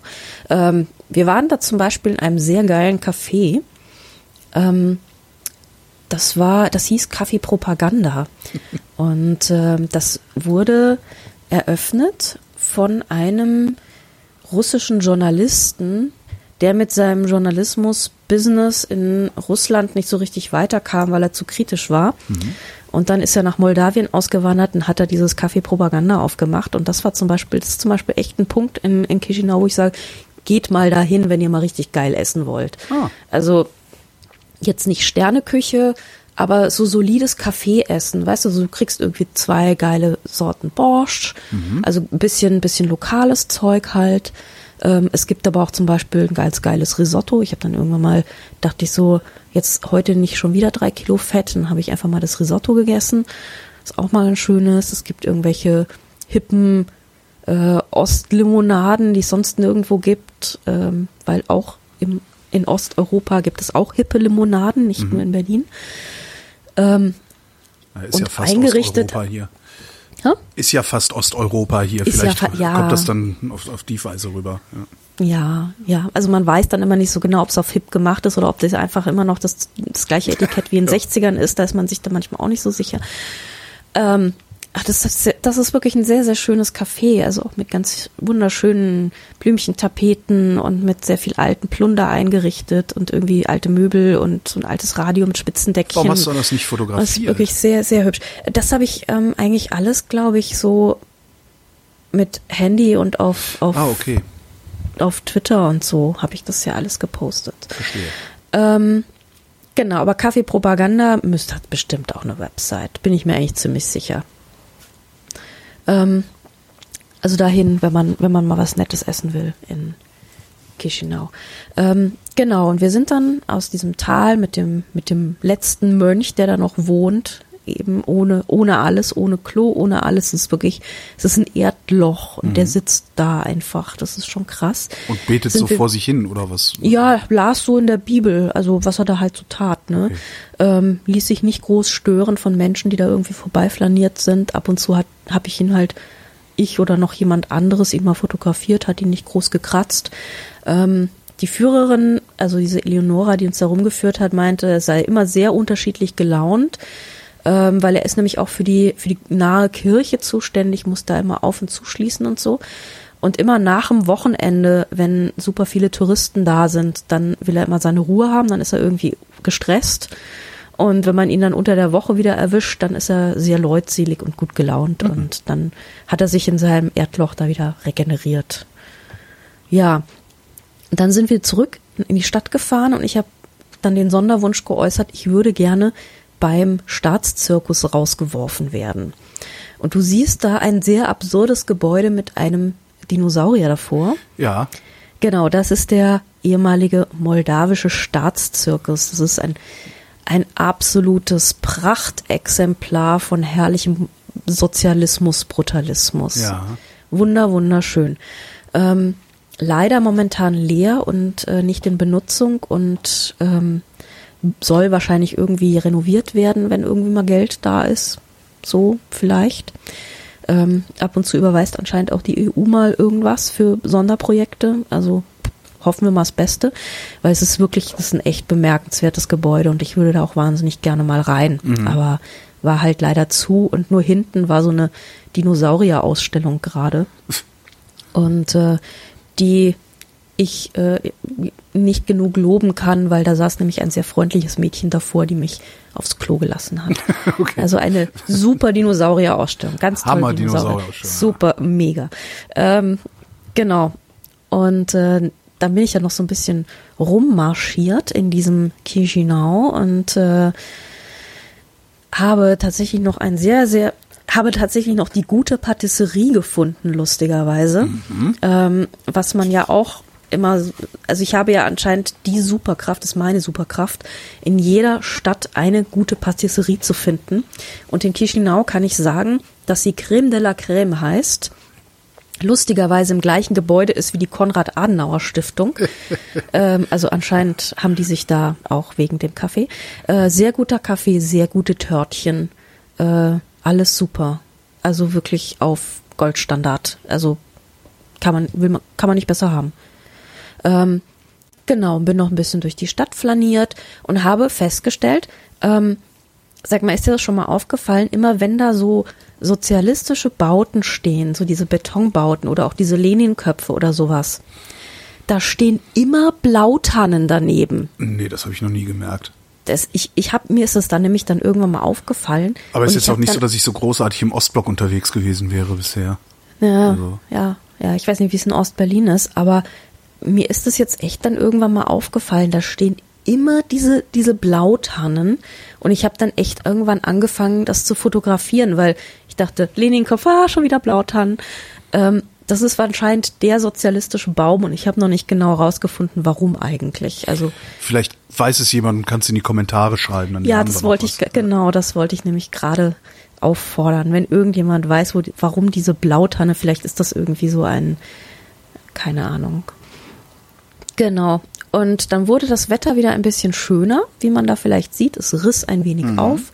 Und ich bin nach meinem Törtchen noch in den örtlichen Park, weil das mache ich nämlich wahnsinnig gerne. Einfach wild in irgendwelche Stadtparks gehen, weil da sind die Leute meistens lässig und entspannt und man sieht sie so ein bisschen abseits ihrer Straßenhektik und ähm, alle sind sehr freundlich und der Park hat einen großen See in der Mitte und das sehr viele Trimmdichtgeräte, wo so Leute so vor sich hin trimmen und so vor sich hin flanieren. Es war ja irgendwie Wochenende, es waren alle ganz ganz gechillt. Es gibt ein Hotel noch in diesem Park, da war gerade eine riesen Hochzeit. Wie ist denn das überhaupt da in der Gegend? Wie sind denn die so drauf? Sind die eher hektisch? Sind die eher entspannt? Sind die freundlich? Mega freundlich. Okay. Mega freundlich. Also erstmal diese, kam ich aus diesem Zirkus, wo, wo dieses Mädchen mich ja netterweise irgendwie aufs Klo gelassen hat und bin dann irgendwie die Straße runter und plötzlich hielt ein Auto mit lauter jugendlichen Menschen und hupten und dann machten sie das Fenster auf und riefen, dann guckte so ein Mädchen raus und rief mir noch was zu. Und ich dachte, was machen die jetzt hier? Wollen die mich irgendwie, oh, mein Rock ist hinten eingeklemmt. so, also irgendwie war das, fand ich das total nett, weil ich meine, in Deutschland läufst du teilweise halt einen halben Tag rum mit mhm. blöd Rock eingeklemmt und niemand sagt dir was.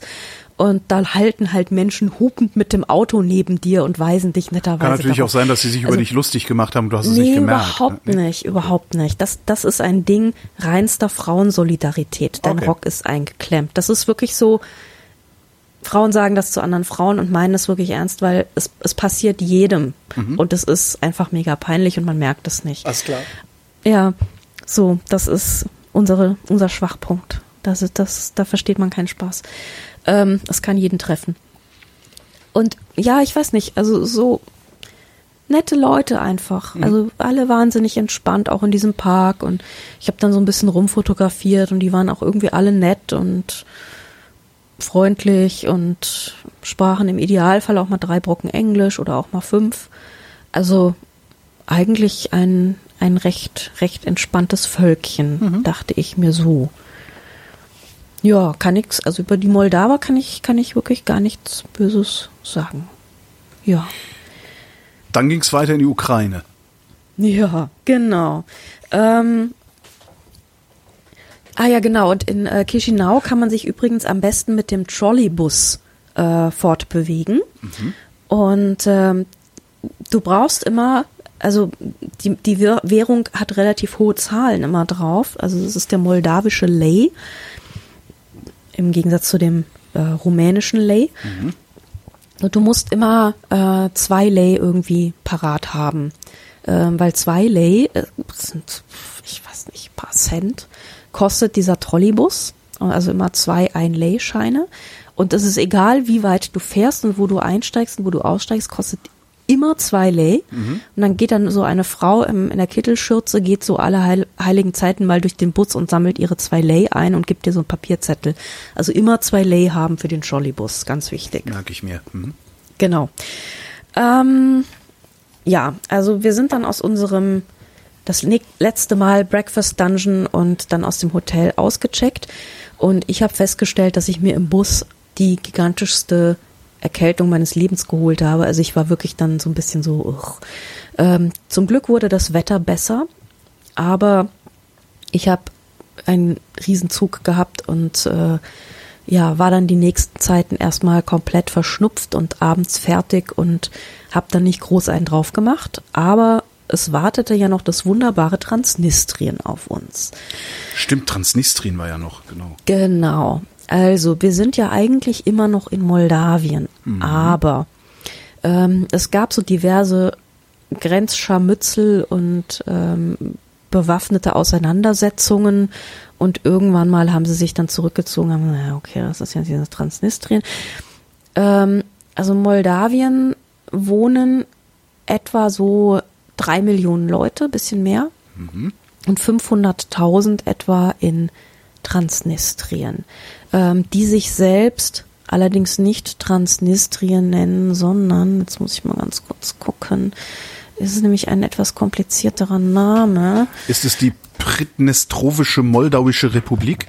Richtig. Okay. Richtig, das hatte ich jetzt gerade nicht im Kopf. äh, ja, genau. Also das ist ein bisschen kompliziert.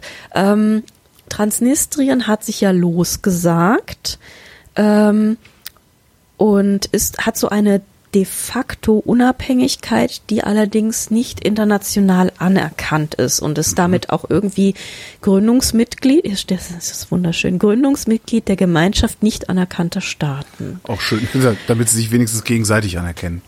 Richtig, hm? genau. Also ich glaube, sie werden also von, von irgendwelchen äh, Turkmenistans oder sowas, von irgendwelchen ein paar Stans werden sie noch anerkannt, aber ansonsten eigentlich nicht wirklich. Ähm, Transnistrien hat tatsächlich sowas wie eine Grenze. Okay. Also es hat eine, es hat eine richtige Grenze. Ja klar, ähm, eine eigene, ja. Hm. Genau, normalerweise ist eine Grenze so, du reist aus einem Land raus, dann fährst du über ungefähr zehn Meter Niemandsland und dann reist du wieder ein. Jo. Da diese Grenze von der moldawischen Seite nicht anerkannt ist, reist du allerdings nie aus, aber trotzdem ein. Mhm. Das heißt, du fährst an ein paar sehr gut getarnten moldawischen Panzern vorbei, die da nicht stehen, nicht stehen, ähm, die du möglichst auch nicht fotografieren solltest, weil sie sind nicht da, sind nicht da. Ähm, und kommst eben irgendwann zu dieser transnistrischen Grenze, wo so ein paar Menschen in äh, Uniform stehen und ähm, als aller allererstes Mal die Pässe vom Staatsfeind einsammeln, nämlich erstmal die Amis. Also der, der kommt in den Bus und sammelt erstmal nur die amerikanischen Pässe ein. Mhm. Ähm, weil das sind die Bösen. Die werden zuerst mal begutachtet und dann guckt er so auf deinen deutschen Pass. Also, ja, interessiert gar nicht so. Ähm, genau, dann verschwinden sie erstmal in ihrer Butze und ähm, dann wird sehr lange herumgetan und dann kommen die irgendwann wieder und dann kommt er, ähm, kommt er wieder, sammelt die restlichen Pässe ein von diesen völlig uninteressanten Ländern wie Neuseeland oder Deutschland oder mhm. so oder Dänemark, also seriösen Nationen, denen man irgendwie trauen kann, ähm, Menschen, die keine Spione sind. Und äh, dann kriegst du den Pass wieder zurück, leider ohne Stempel, ja. was ein bisschen schade ist. Du kriegst nur ein Eintrittsticket hm. in den Sowjet-Freizeitpark Transnistrien. Ist echt schade. Also für, Moment, für was halten die sich denn? Also die, die sind eigentlich, eigentlich wollen die Russland sein oder was wollen die sein? Naja, also eigentlich, ähm, ähm, sie haben tatsächlich überlegt, ob sie sich äh, den Russen anschließen. Also da gab es auch immer schon Verhandlungen. Das ist allerdings momentan, glaube ich, ich kenne da den neuesten Stand nicht, aber es ist jetzt gerade noch nicht so weit. Ich glaube auch die, ja, also es, es gibt so ein paar Dinge, die dort wirklich nur so Hörensagen sind. Also man weiß ja nichts richtig Genaues über die, mhm. weil es gibt es gibt keine Pressemeldungen darüber. Es gibt zum Beispiel keine Pressemeldung darüber, dass Transnistrien einfach ein gigantischer Schwarzmarkt und ein Geldwäschestaat ist. Ah. Ähm, also was da rumgeschachert und rumgewurstelt wird, ähm, eben auch von russischer Seite. Ich glaube, es ist Russland ganz recht, dass Transnistrien den Status hat, den es gerade hat, mhm. weil sind nicht wir, haben wir aber trotzdem unter Kontrolle, ja. zahlen wir auch, dass es so bleibt, pumpen ordentlich Geld rein. Ähm, und haben irgendwie so ein unabhängiges Gebiet außerhalb unseres Staates, wo wir irgendwie dunkle Dinge, Geschäfte, genau. dunkle Dinge tun können. genau, genau. Also ich glaube, es ist äh, Russland findet das gerade so ganz, ganz angenehm, äh, so wie es ist. Für Transnistrien selber ist es natürlich mittelprächtig, also nicht so geil. Für Moldawien ist es ziemlich scheiße, ehrlich gesagt, weil sie haben halt einfach dieses ungelöste Problem. Mhm. Und ähm, Moldawien ist halt eher in Richtung Europa unterwegs.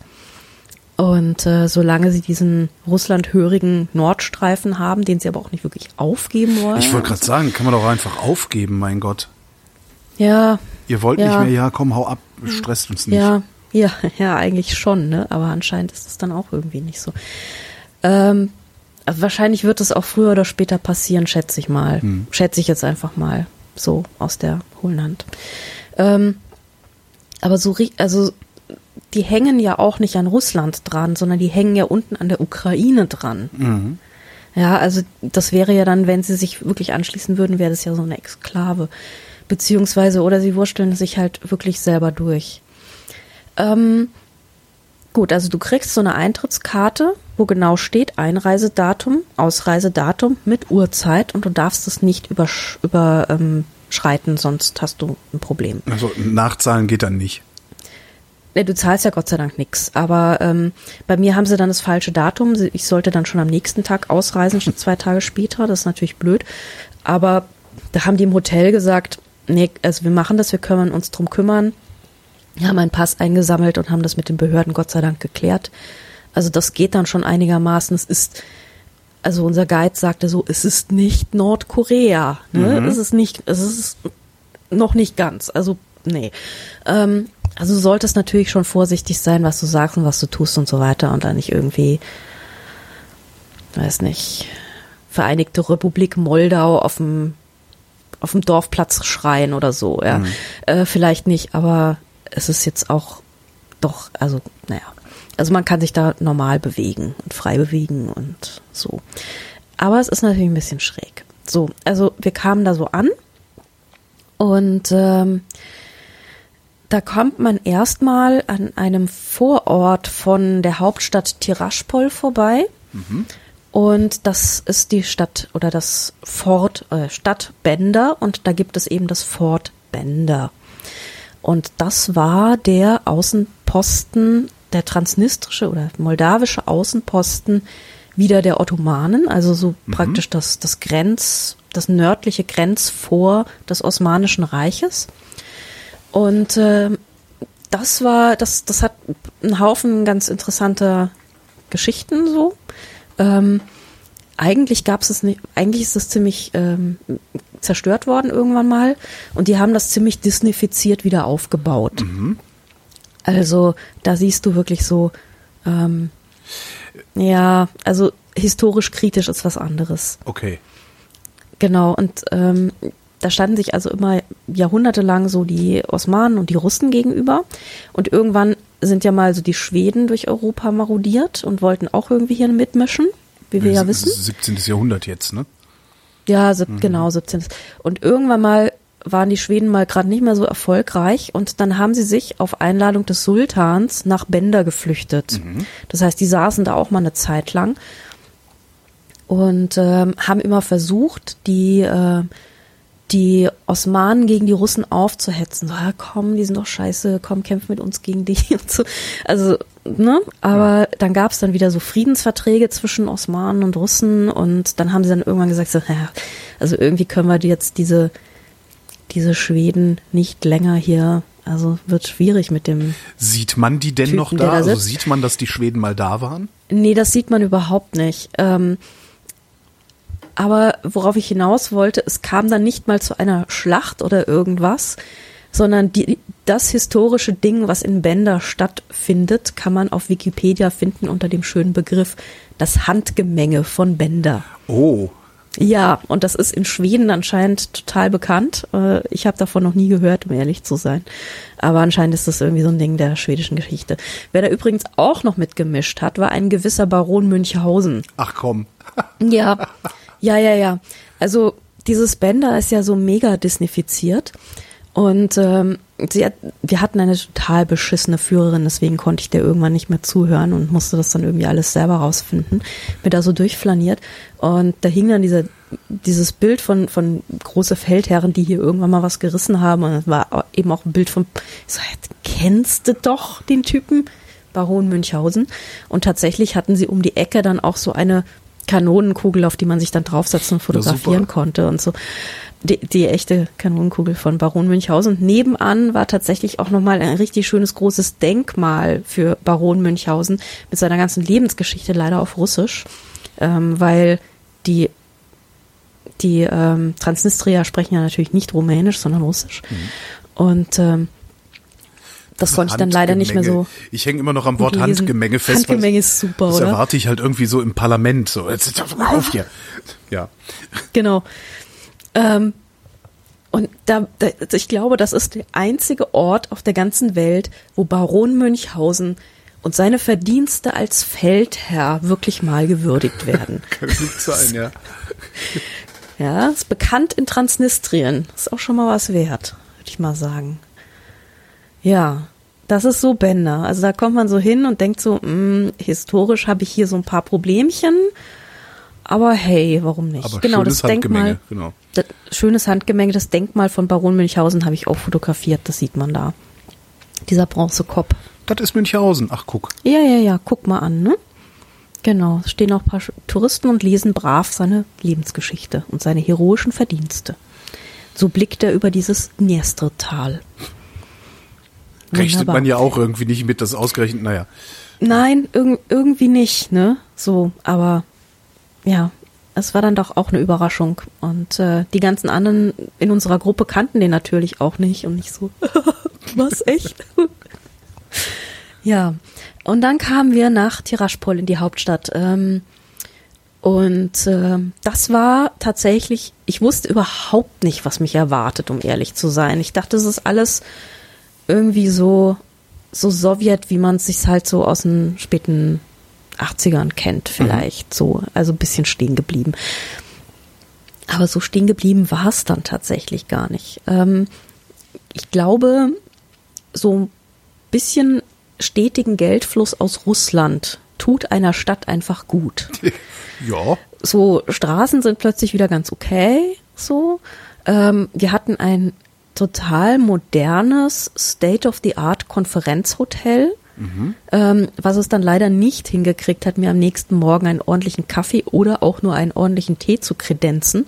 Aber hey, also ich meine, da wo Russen sind, kannst du kulinarisch einfach nicht so viel erwarten, außer Schokolade und Tee, das können sie. Okay. Aber da klappte nicht mal das. Ähm, aber super modernes Komforthotel, Hotel Rossia natürlich.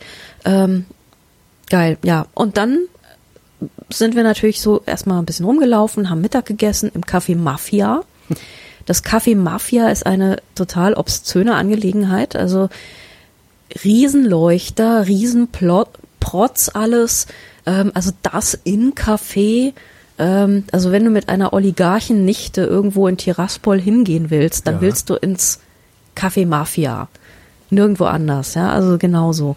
Und es gibt irgendwie geiles chinesisches Essen, es gibt anständige Pizza, es gibt geile Limo aus Einmachgläsern und alles, was du haben willst, gibt es dort. Café Mafia, top. Ähm, und überhaupt ist es alles ein bisschen moderner, als ich mir das so vorgestellt habe. Also natürlich stehen da so diese ganzen Sowjetbauten, siehst du ja auch so ein bisschen. Ähm, moderneres existiert dann teilweise doch eher noch so als Bauruine und ist noch so im Werden. Ähm, aber wirklich sehr, sehr schöne alte Sowjetbauten, die du wirklich so, also in voller Blüte, es ist wirklich toll. Ähm, Architektur, Freilichtmuseum. Die Straßen heißen alle noch schön Karla Marxa, Rosa Luxemburger, Carla Liebknechter und so läufst du so, naja, alles, alles, alles Bekannte, so, ähm, äh, aber dann zwischendurch wieder irgendwie der moderne Handyladen oder ähm, eine kleine Kaffeebutze, wo sie dir richtig geilen Hipster-Kaffee machen. Ähm, oder auch ähm, Alex Pizza natürlich.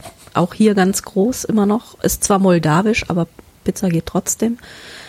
Ähm, und natürlich halt so ein bisschen so diese, also die Hauptstraße ist halt sehr clean. Also in Tiraspol kannst du von der Hauptstraße, glaube ich, essen. Überall so Blümchen und alles sehr fein und geschmückt und Fähnchen und Emblemchen und Denkmälchen auf dem Kreisel für so und so viel Jahre gloriose irgendwas und ähm, herrliche Kulturpaläste des Volkes und ähm, ja, und das Ganze liegt eben an diesem Fluss, an der Dniestre. Und ähm, da gibt's eine Brücke rüber, auf der anderen Seite ist ein Strand, da kann man sehr entspannt rumliegen, im Sand rumliegen. Ähm, es gibt Strandpromenade, es gibt einen Skaterpark, wie man sieht. Ähm, ja, ein Denkmal mit einem hübschen Panzer drauf für auch gloriose Errungenschaften. Natürlich Kriegerdenkmäler, wo man sch- guckt und einen Stein wirft. Ähm, dann natürlich wie überall in Russland äh, im Sommer äh, Butzen, wo Quas verkauft wird, also Quas, K-W-A-S, ist so eine Art, ähm, das müsste ich bei der äh, Transzip-Folge wahrscheinlich schon mal erzählt haben. Quas ist ein vergorenes Brotbier. Mhm. Also das ist das grobe Ding, aber so so ein Erfrischungsgetränk, sowas Kefirartiges, gärendes. Ich mag es nicht sonderlich, aber ich mag auch kein Hefeweizen. Ich mag dieses Hefige einfach nicht. Okay. Mhm. Ich glaube, wenn Menschen Hefeweizen mögen, mögen sie auch Quas. Ich glaube, das ist so die gleiche Familie. Grob. Also so dieses ne, Stärkeartige, das kann ich nicht so. Genau, es gibt eine wunderschöne große, äh, es gibt eine Stadtverwaltung, es gibt eine wunderschöne große Landesverwaltung mit einem herrlichen Lenin davor. Und als ich da war, traf sich da zufällig gerade der Audi Club äh, Transnistrien davor. Wie du vielleicht siehst, da waren es gerade vier, es waren dann am Also, Ende ah, da, fünf ja. Audis. Genau. Vor diesem herrlichen Gebäude mit diesem herrlichen Lenin, dessen äh, Umhang im Wind flattert und unten flatterte dann die Fahne, die russische Fahne Das über sind vor allen Dingen, Audi. das ist der Audi 80 Club äh, mit Modellen Ja. aus den 90ern. Das ist schön. Ja, es ist sehr, sehr schön. Also ich habe sie dann auch kurz gefragt, ob sie der Audi Club sind. Ja, ja, ja.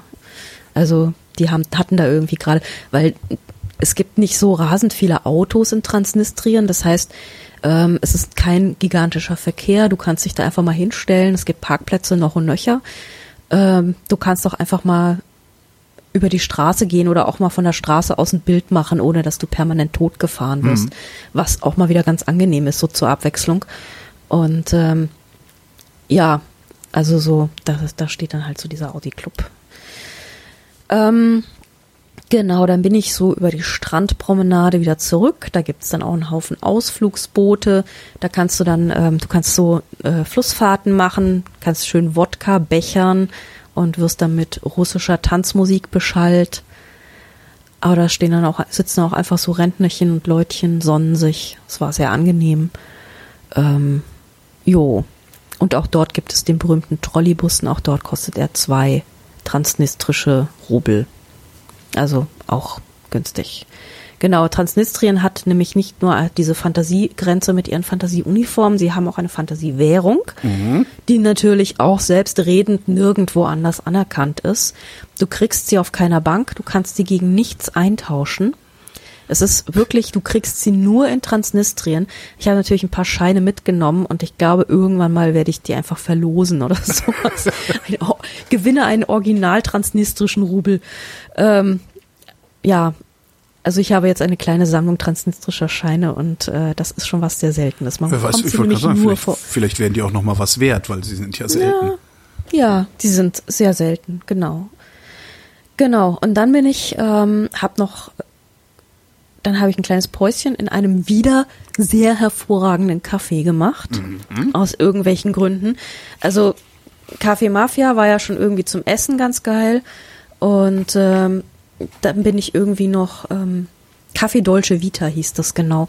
Café Dolce Vita am Eck, ähm, habe irgendwie eine gigantische Schaumrolle gegessen, weil immer wenn ich in Österreich bin, esse ich Schaumrollen. Ich liebe diese Dinger heiß, sie sind fürchterlich, aber sie sind geil. Und ähm, als ich dann gesehen habe, in Transnistrien gibt es Schaumrollen, war natürlich kein Halten mehr. Und ähm, also wirklich wieder Riesentorten, Auslage, total herrlich. Also Patisseriemäßig hat diese Ecke echt was drauf. Also vielleicht ist das dieser Habsburger Einfluss, ich weiß es nicht genau.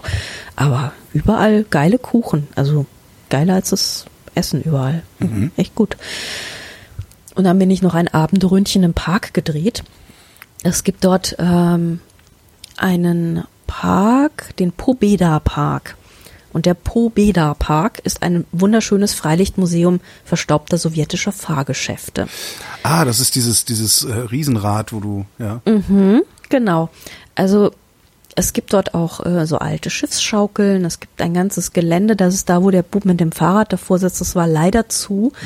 Das war so ein ganzer Haufen mit ähm, Schaukeln und Gedöns und so, alle uralt. Und eben dieses wunderschöne sowjetische Riesenrad, wo ich dann gefahren bin, eine Runde für irgendwie ein Apfel und ein Ei. Ich glaube, zehn Rubel oder sowas.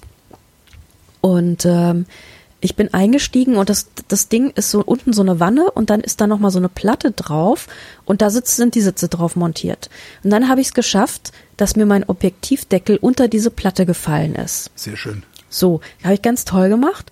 Und dann habe ich da irgendwie die halbe Fahrt Oben wurde es mir dann ein bisschen zu schwummerig, das wurde mir dann zu hart. Da habe ich dann ein bisschen Transnistrien geguckt, weil du siehst, dieses Land ist so schmal, du siehst es ja eigentlich praktisch von da alles. Ach echt? Es ist, ja, es ist halt 200 Kilometer lang und ich weiß nicht, 20 Kilometer breit oder Ach, es ist okay, wirklich ja nur, ein, noch, ja. es ist nur ein Grenzstreifen. Ja, mehr ist das ja nicht. Besteht das Und denn aus mehr als dieser einen Stadt? Also es gibt so Bezirke, Mhm. so Provinzen, ich glaube fünf oder so. Und äh, die haben dann jeweils noch ihre Hauptstädte, aber das ist nicht viel und das ist auch nicht groß. Okay. Also so rund um Tiraspol versammelt sich eigentlich alles. Genau, warte mal, eins, zwei, drei, vier, fünf Rajone, so heißt das. Eins, zwei, drei, vier, fünf, sechs, fünf, fünf Rajone und zwei Städte. Tiraspol und Bender. Genau, das war's. Also es, ist wirklich, wenn du nach Tiraspol fährst und verbringst ein paar Tage und guckst vielleicht noch einmal aufs Land raus, dann hast du es auch fast gesehen. So. Okay. Also so, so groß ist es wirklich nicht. Ähm, genau, hab dann aber irgendwie mit, mit meinem Arm da dann da unten drin rumgefummelt, wo natürlich irgendwie äh, die Blätter der letzten drei Herbste drin kompostiert waren und wühlte dann so im Urschlamm dieser, dieser Gondel rum, aber ich habe meine Objektivdeckel habe ich wieder gefunden. Gott sei Dank.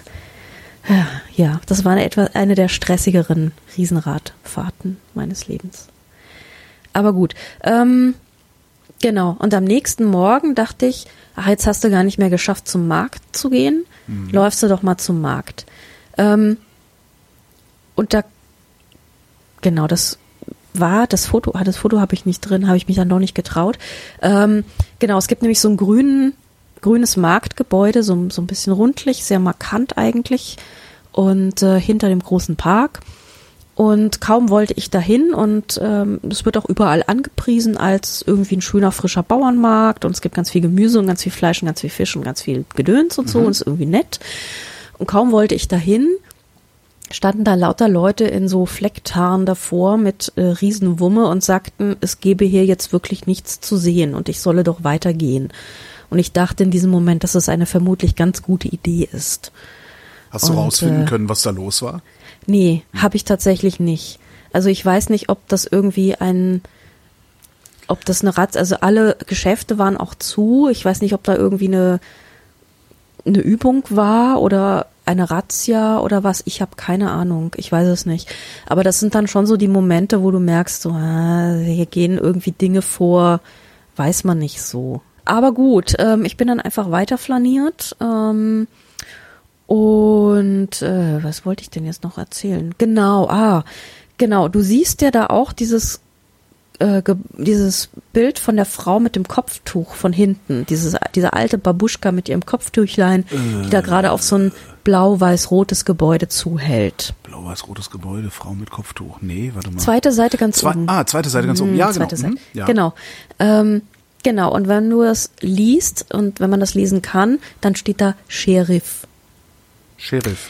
Sheriff, genau, das ist nämlich der Sheriff-Konzern. Der Sheriff-Konzern, der als äh, Firmenlogo auch einen Sheriff-Stern hat, äh, weil er nämlich von zwei ehemaligen Polizisten gegründet wurde, ist praktisch der Staatskonzern von Transnistrien. Also, wir war, sind am Nachmittag aufs Land gefahren und haben dort ähm, sehr viel gelernt mit Dmitri und Maria. Dmitri und Maria sind zwei sehr patriotische Transnistrier, die uns zu einem Ausflug mitgenommen haben. Ähm, und da haben wir uns so ein bisschen, so ein paar Dörfchen in der Umgebung angeguckt. Und vor allem Dingen haben wir Dmitri und Maria, und Dmitri war, ähm, ist ein sehr eloquenter, gebildeter Mensch, würde man sagen, ähm, hat etwas seltsame Ansichten, aber also ist sehr, sehr pro-russisch. Hat in Moskau an der ähm, Diplomatieakademie ähm, Sprachen studiert, spricht also x Sprachen fließend. Deutsch hat er nicht gesprochen, aber versteht's total gut. Ähm, spricht wirklich ein hervorragendes Englisch und ist auch jemand, der sich erklären kann einfach und auch ähm, uns mal so ein bisschen erklären kann, wie die Sicht der Transnistrier ist. Weil, ich meine, einerseits ist es natürlich so ein bisschen Schurkenstaat Und andererseits laufen da halt auch einfach ganz normale Leute rum und sagen, na, wir sind halt Transnistria, wir haben mit den Moldawern echt nichts zu tun. Also pff, ich bin halt ein normaler Mensch und ich will jetzt irgendwie in Ruhe Transnistria sein. Und dann ist es natürlich so dieser ganze Russenkomplex so mit Schwarzmarkt und Gedöns Mhm. und so. Und ähm, Dimitri siehst du übrigens unten auch noch mal im Bild, wie er da mit dem ähm, mit dem Mönch Ja. rumsteht. Genau. Ähm, also, der hat uns erklärt, etwas euphemistisch aus transnistrischer Sicht. Also dieser Sheriff-Konzern. Wir sind ja dann abgespalten und dann wollte niemand mehr mit uns Geschäfte machen, weil die uns alle für böse gehalten haben.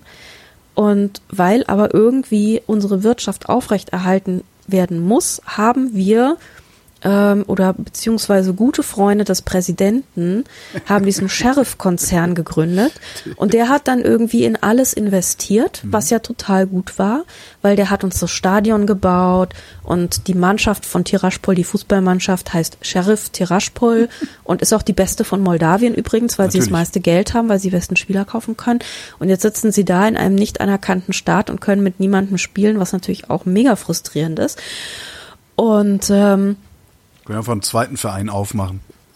ja, sie, sie spielen halt immer nur mit moldawischen Vereinen und die moldawischen Vereine sind aber so scheiße und so schlecht, dass die Transnistria, äh, dass die Tiraspoler jede Mannschaft, jede Meisterschaft gewinnen. Die sind immer moldawischer Meister. Aha.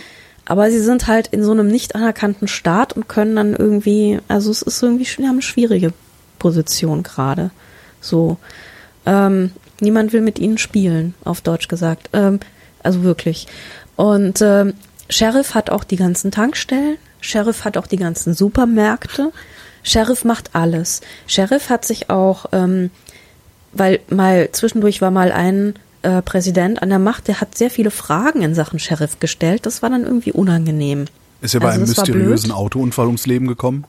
Nee, aber der wurde dann irgendwann abgewählt. Okay. Und äh, Sheriff hat dann beschlossen, dass sie eine Partei, sich einer Partei anschließen, nämlich die Partei Erneuerung. Die Partei Erneuerung ist sehr wirtschaftsfreundlich und sitzt im äh, transnistrischen Parlament. Und äh, das ist jetzt praktisch der parlamentarische Arm von Sheriff. Und jetzt sitzen sie da irgendwie mit ihren, ich weiß nicht, 45 Sitzen und sind da also de facto vertreten.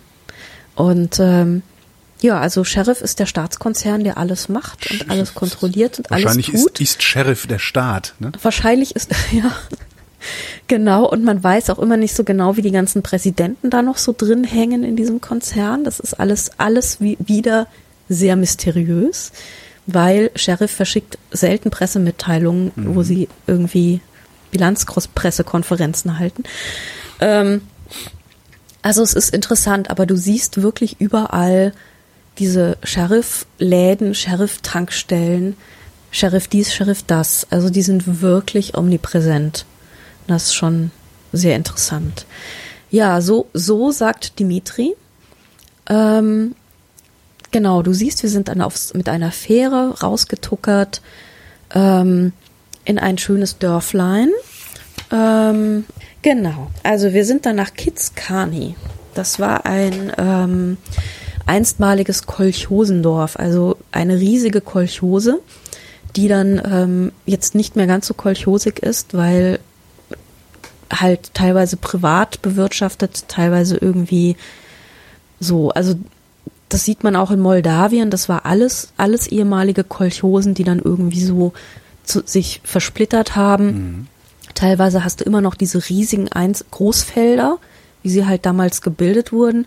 Und teilweise ist das Ganze dann schon wieder in so Kleinfelder ähm, zerfallen, die halt irgendwie den Familien gehören und dort irgendwie zwischen 25 Söhnen aufgeteilt und so weiter. Also diese, das, das ist alles noch nicht so richtig, das, das prägt die Landschaft schon noch ein bisschen, diese Kolchosen. Und ähm, Kitskani war eine sehr, sehr große und sehr erfolgreiche Kolchose. Und ähm, dort sind wir in den Kulturpalast des Volkes, den es natürlich auch dort gibt. Und das ist ein sehr großer Kulturpalast des Volkes äh, mit einem sehr, sehr großen Lenin-Kopf Ich davor. wollte gerade fragen, ist das der mit größten. dem Lenin da? Ja, okay. Ja, der größte Lenin-Kopf von Moldawien.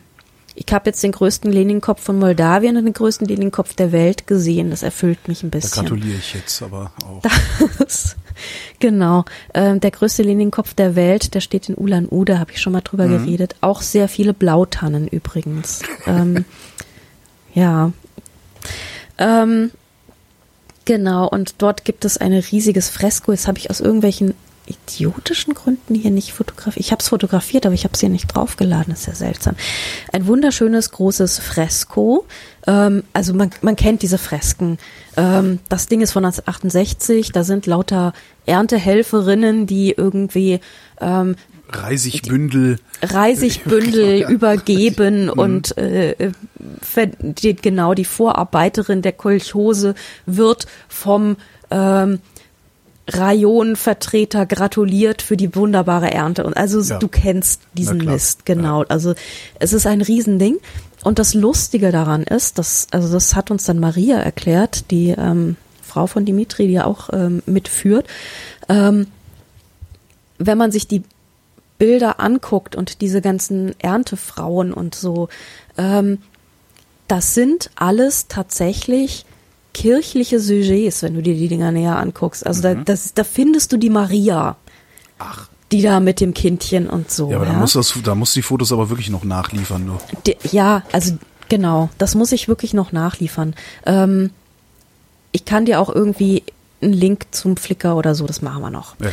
Äh, genau, und also da, da sieht man dann auch wieder, ähm, da schaffen es dann diese frommen, frömmigen Motive, ja, Mhm. schaffen es dann irgendwie über Umweg dann doch wieder hintenrum in den sozialistischen Kulturpalast. Naja, irgendjemand muss den Scheiß ja malen. Und das sind ja in der Irgend- Regel ja. Mhm. Künstler. Und Künstler sind ja eigentlich nicht dazu da, äh, Parteilinie abzubilden, sondern die haben sich das ja mal aus einem anderen Grund überlegt, Künstler zu werden. Ich vermute Ja. mal, dass das auch so ein ja, subversives Element vielleicht auch ist. Ne? Genau. Also ja, ja, es ist natürlich ein total subversives Element, aber das ist halt auch das, was den Leuten dann irgendwie wichtig war, was sie reinschmuggeln wollten. Ja. Genau, Ilya Bo- Bogudesco heißt der Künstler.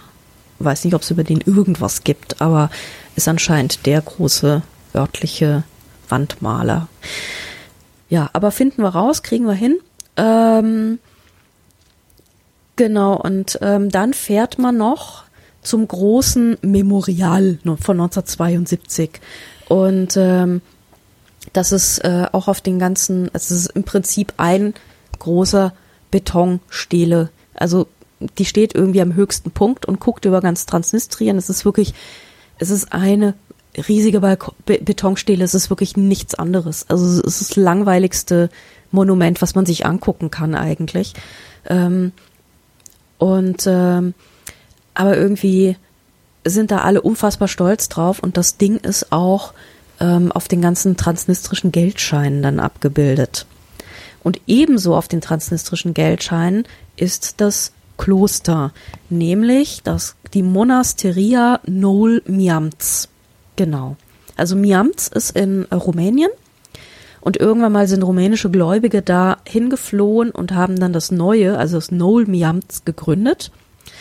Und ähm, da sind wir dann mit dem Padre durch die Gegend äh, gestapft, haben uns die Kirchen angeguckt. Die sind alle aus diesem Jahrhundert, also es ist alles nichts nichts wirklich Neues und äh, nichts wirklich kunsthistorisch wertvolles oder sowas. Die sind irgendwie ähm, eben alle Baujahr 20. Jahrhundert. Ist aber irgendwie als Kloster so ganz interessant mal anzugucken, zumal die auch eine ganze Menge Wein produzieren. Also was der deutsche Mönch an Bier wegkeltert, Ja. äh, das macht der transnistrische Mönch in Wein. Okay. Und da saßen wir dann auch wieder, wieder im Keller. Und ähm, da haben sie dann die guten Sachen rausgeholt. Also da gab es dann keinen Scheiß.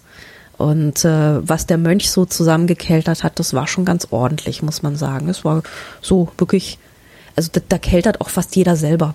Also ähm, auch in, in Moldawien und Transnistrien vereint wirklich das, dass Menschen wirklich kaum ernst genommen werden, wenn sie nicht irgendwie ihr, ihr eigenen Wein keltern oder Okay. zumindest irgendwas brennen oder so. Aber es ist ganz wichtig und das macht jeder und jeder Haushalt ist da auch sehr stolz drauf und kriegst sofort immer irgendwie dein Weinchen hingestellt und dann sagen sie, ja, ja, das ist natürlich, haben wir selber gemacht und in irgendwelchen Karaffen ohne Also nicht aus der Flasche oder so, sondern einfach in der Karaffe auf den Tisch gestellt. Zack, Hauswein. Das ist ganz geil. Also ist schon schön. Ja. Und dann waren wir noch so richtig mal auf dem Land bei so einer, wieder so einer Dame, die wieder so ein Fressbusiness gemacht hat. Also das zieht sich so ein bisschen durch. Damen, die Fressbusiness Ah, machen. schon, man backt gern mit Hefe. man backt gern mit Hefe, äh, wahnsinniges Zeug, also wirklich ganz, ganz geil. Und die hat so, also die haben das alte Haus ihrer Eltern, das ist wirklich ein ganz, ganz altes Bauernhaus, wahnsinnig eng. Und sie haben sich halt einfach ein modernes Haus daneben gebaut und haben das alte Haus so eingerichtet gelassen, wie es war. Und haben dann so im Dorf immer, wenn irgendjemand alte Sachen weggeschmissen hat, so, ha, das können wir doch für unser Bauernmuseum. Also es ist so jetzt momentan ein ziemlich rundrum komplett eingerichtetes altes Bauernhaus. Und ähm, die hat uns dann auch so ein bisschen wieder was erzählt, so wie hat man da gewohnt und so. Und ähm, auch mit sehr vielen alten Fotos so aus ihrer Familie und ähm, also es sah alles so bis in die 60er Jahre noch sehr bauernmäßig aus. Also wenn die da so rumlaufen mit ihren Blüschen und ihren Häubchen, das ist noch nicht so lange her. Ja, also das ist nicht so die ganz alte Folklore oder wie wenn man sich hier so eine Tracht anzieht. Das ist echt nicht lange her, dass die Leute so rumgelaufen sind. Ja, das ist noch ganz schön nah. Ja. Insofern ist das auch nicht so eine Inszenierung, sondern es ist eher so ein, ein Wiederbeleben der Kindheiten, wie man es eh so ka- kannte von früher so. Also, ne? So. Und ähm, ja, da hingen so die ganzen Bilderchen und die hatten meistens auch eine Ikone im Zimmer irgendwo. Und damit man die von außen nicht gesehen hat, ähm, haben sie da so ein äh, Spitzentuch drumherum gehängt. Das heißt, wenn man durchs Fenster gesehen hat, konnte man von außen die Ikone nicht sehen. Und ähm, die anderen Bilder, die hingen auch alle über so Spitzentüchern. Also die waren so drumherum drapiert. Ja. Und ähm, ich gemeint, so, immer, immer wenn hier ein Bild hängt, hängt hier ein Spitzentuch. Und da meinte sie so, ja, ähm, das ist immer so, wenn wir irgendwas tun, was uns was wert ist. Also wenn wir zum Beispiel, wenn ein Besuch kommt und wir geben dem ein Brot zur Begrüßung, dann geben wir das nicht auf unseren nackten Händen, sondern wir reichen es auf einem Tuch, weil uns der Gast und das Brot was wert ist, so, ja. Ja. Und das auf einem wunderschön geklöppelten Spitzentuch eben. Das und, ist aber ein ähm, hübscher Brauch. ja, fand ich auch. Und solche Kleinigkeiten interessieren mich halt immer total, um ehrlich zu sein, weil du kommst in so ein Haus rein und kapierst es erstmal nicht so richtig und dann langsam verstehst du so diese Einzelheiten und was, was den Leuten was wert ist und so. Und äh, Spitzentücher sind irgendwie sehr, sehr wichtig dort. Das ist so, ja, das legt man unter alles, was wichtig ist.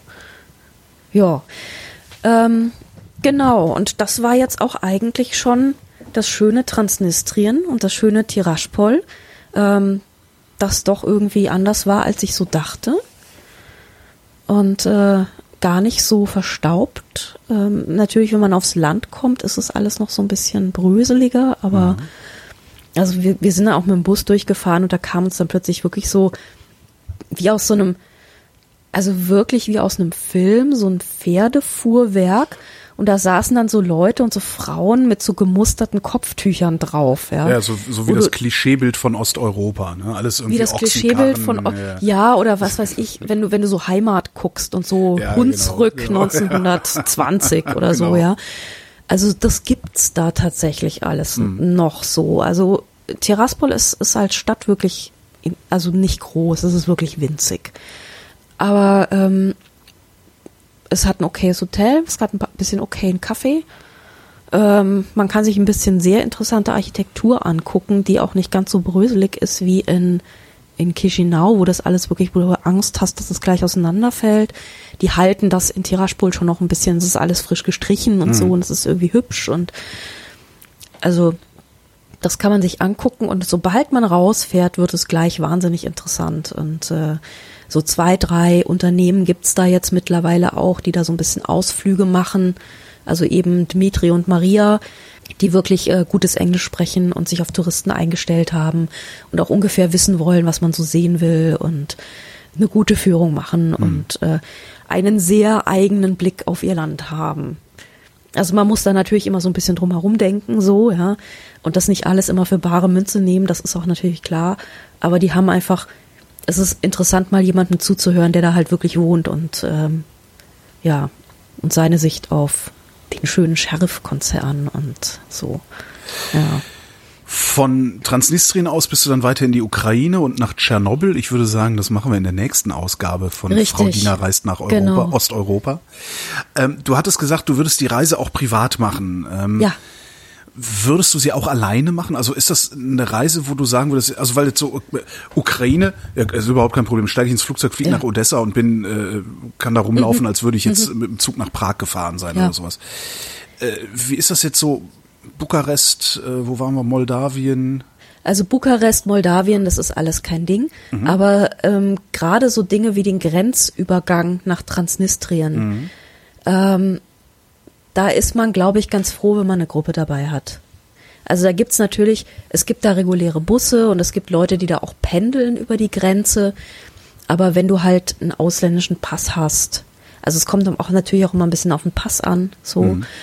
Ähm, aber ich weiß nicht, ob ich das so machen würde. Also ich also hatte dann auch geführt und äh, mit Ja, lokalen Auskennern. ähm, du bist natürlich erstmal unverdächtiger als blöder Touri. Ja. Ähm, aber ich hatte tatsächlich, es gibt auf dem ähm, deutschen, ich glaube auf dem deutschen und auf dem englischen Leica-Blog gab es unlängst, also kurz bevor ich losgefahren bin, irgendwann im April, gab es einen Fotografen, der äh, Fotos in Transnistrien gemacht hat. Das können wir vielleicht auch nochmal verlinken, weil der hat auch so ein bisschen erzählt, also er ist immer natürlich mit seinem Auto ein- und ausgereist und wurde irgendwann verdächtig. Und ähm, er hat, war auch total froh, dass er mit so einem kleinen Fummelleikerchen da rumgefahren ist, weil sobald du mit einem Teleobjektiv einreist, bist, hast du auch nochmal einen anderen Grad von Verdächtigkeit, genau. Also da, so ganz trivial ist es nicht. Du kannst das zwar machen, aber es gibt so ein paar Marker, dass du ähm, verdächtig werden kannst und ähm, die sollte man, glaube ich, kennen. Mhm. Ja. Ja. Ja, dann würde ich sagen, äh, wir sprechen uns noch. Wir sprechen uns auf jeden Fall noch. Wir fahren dann nämlich mit dem Bus nach Odessa. Einstweilen vielen Dank, Andrea Diener. Dankeschön. Und euch danken wir für die Aufmerksamkeit.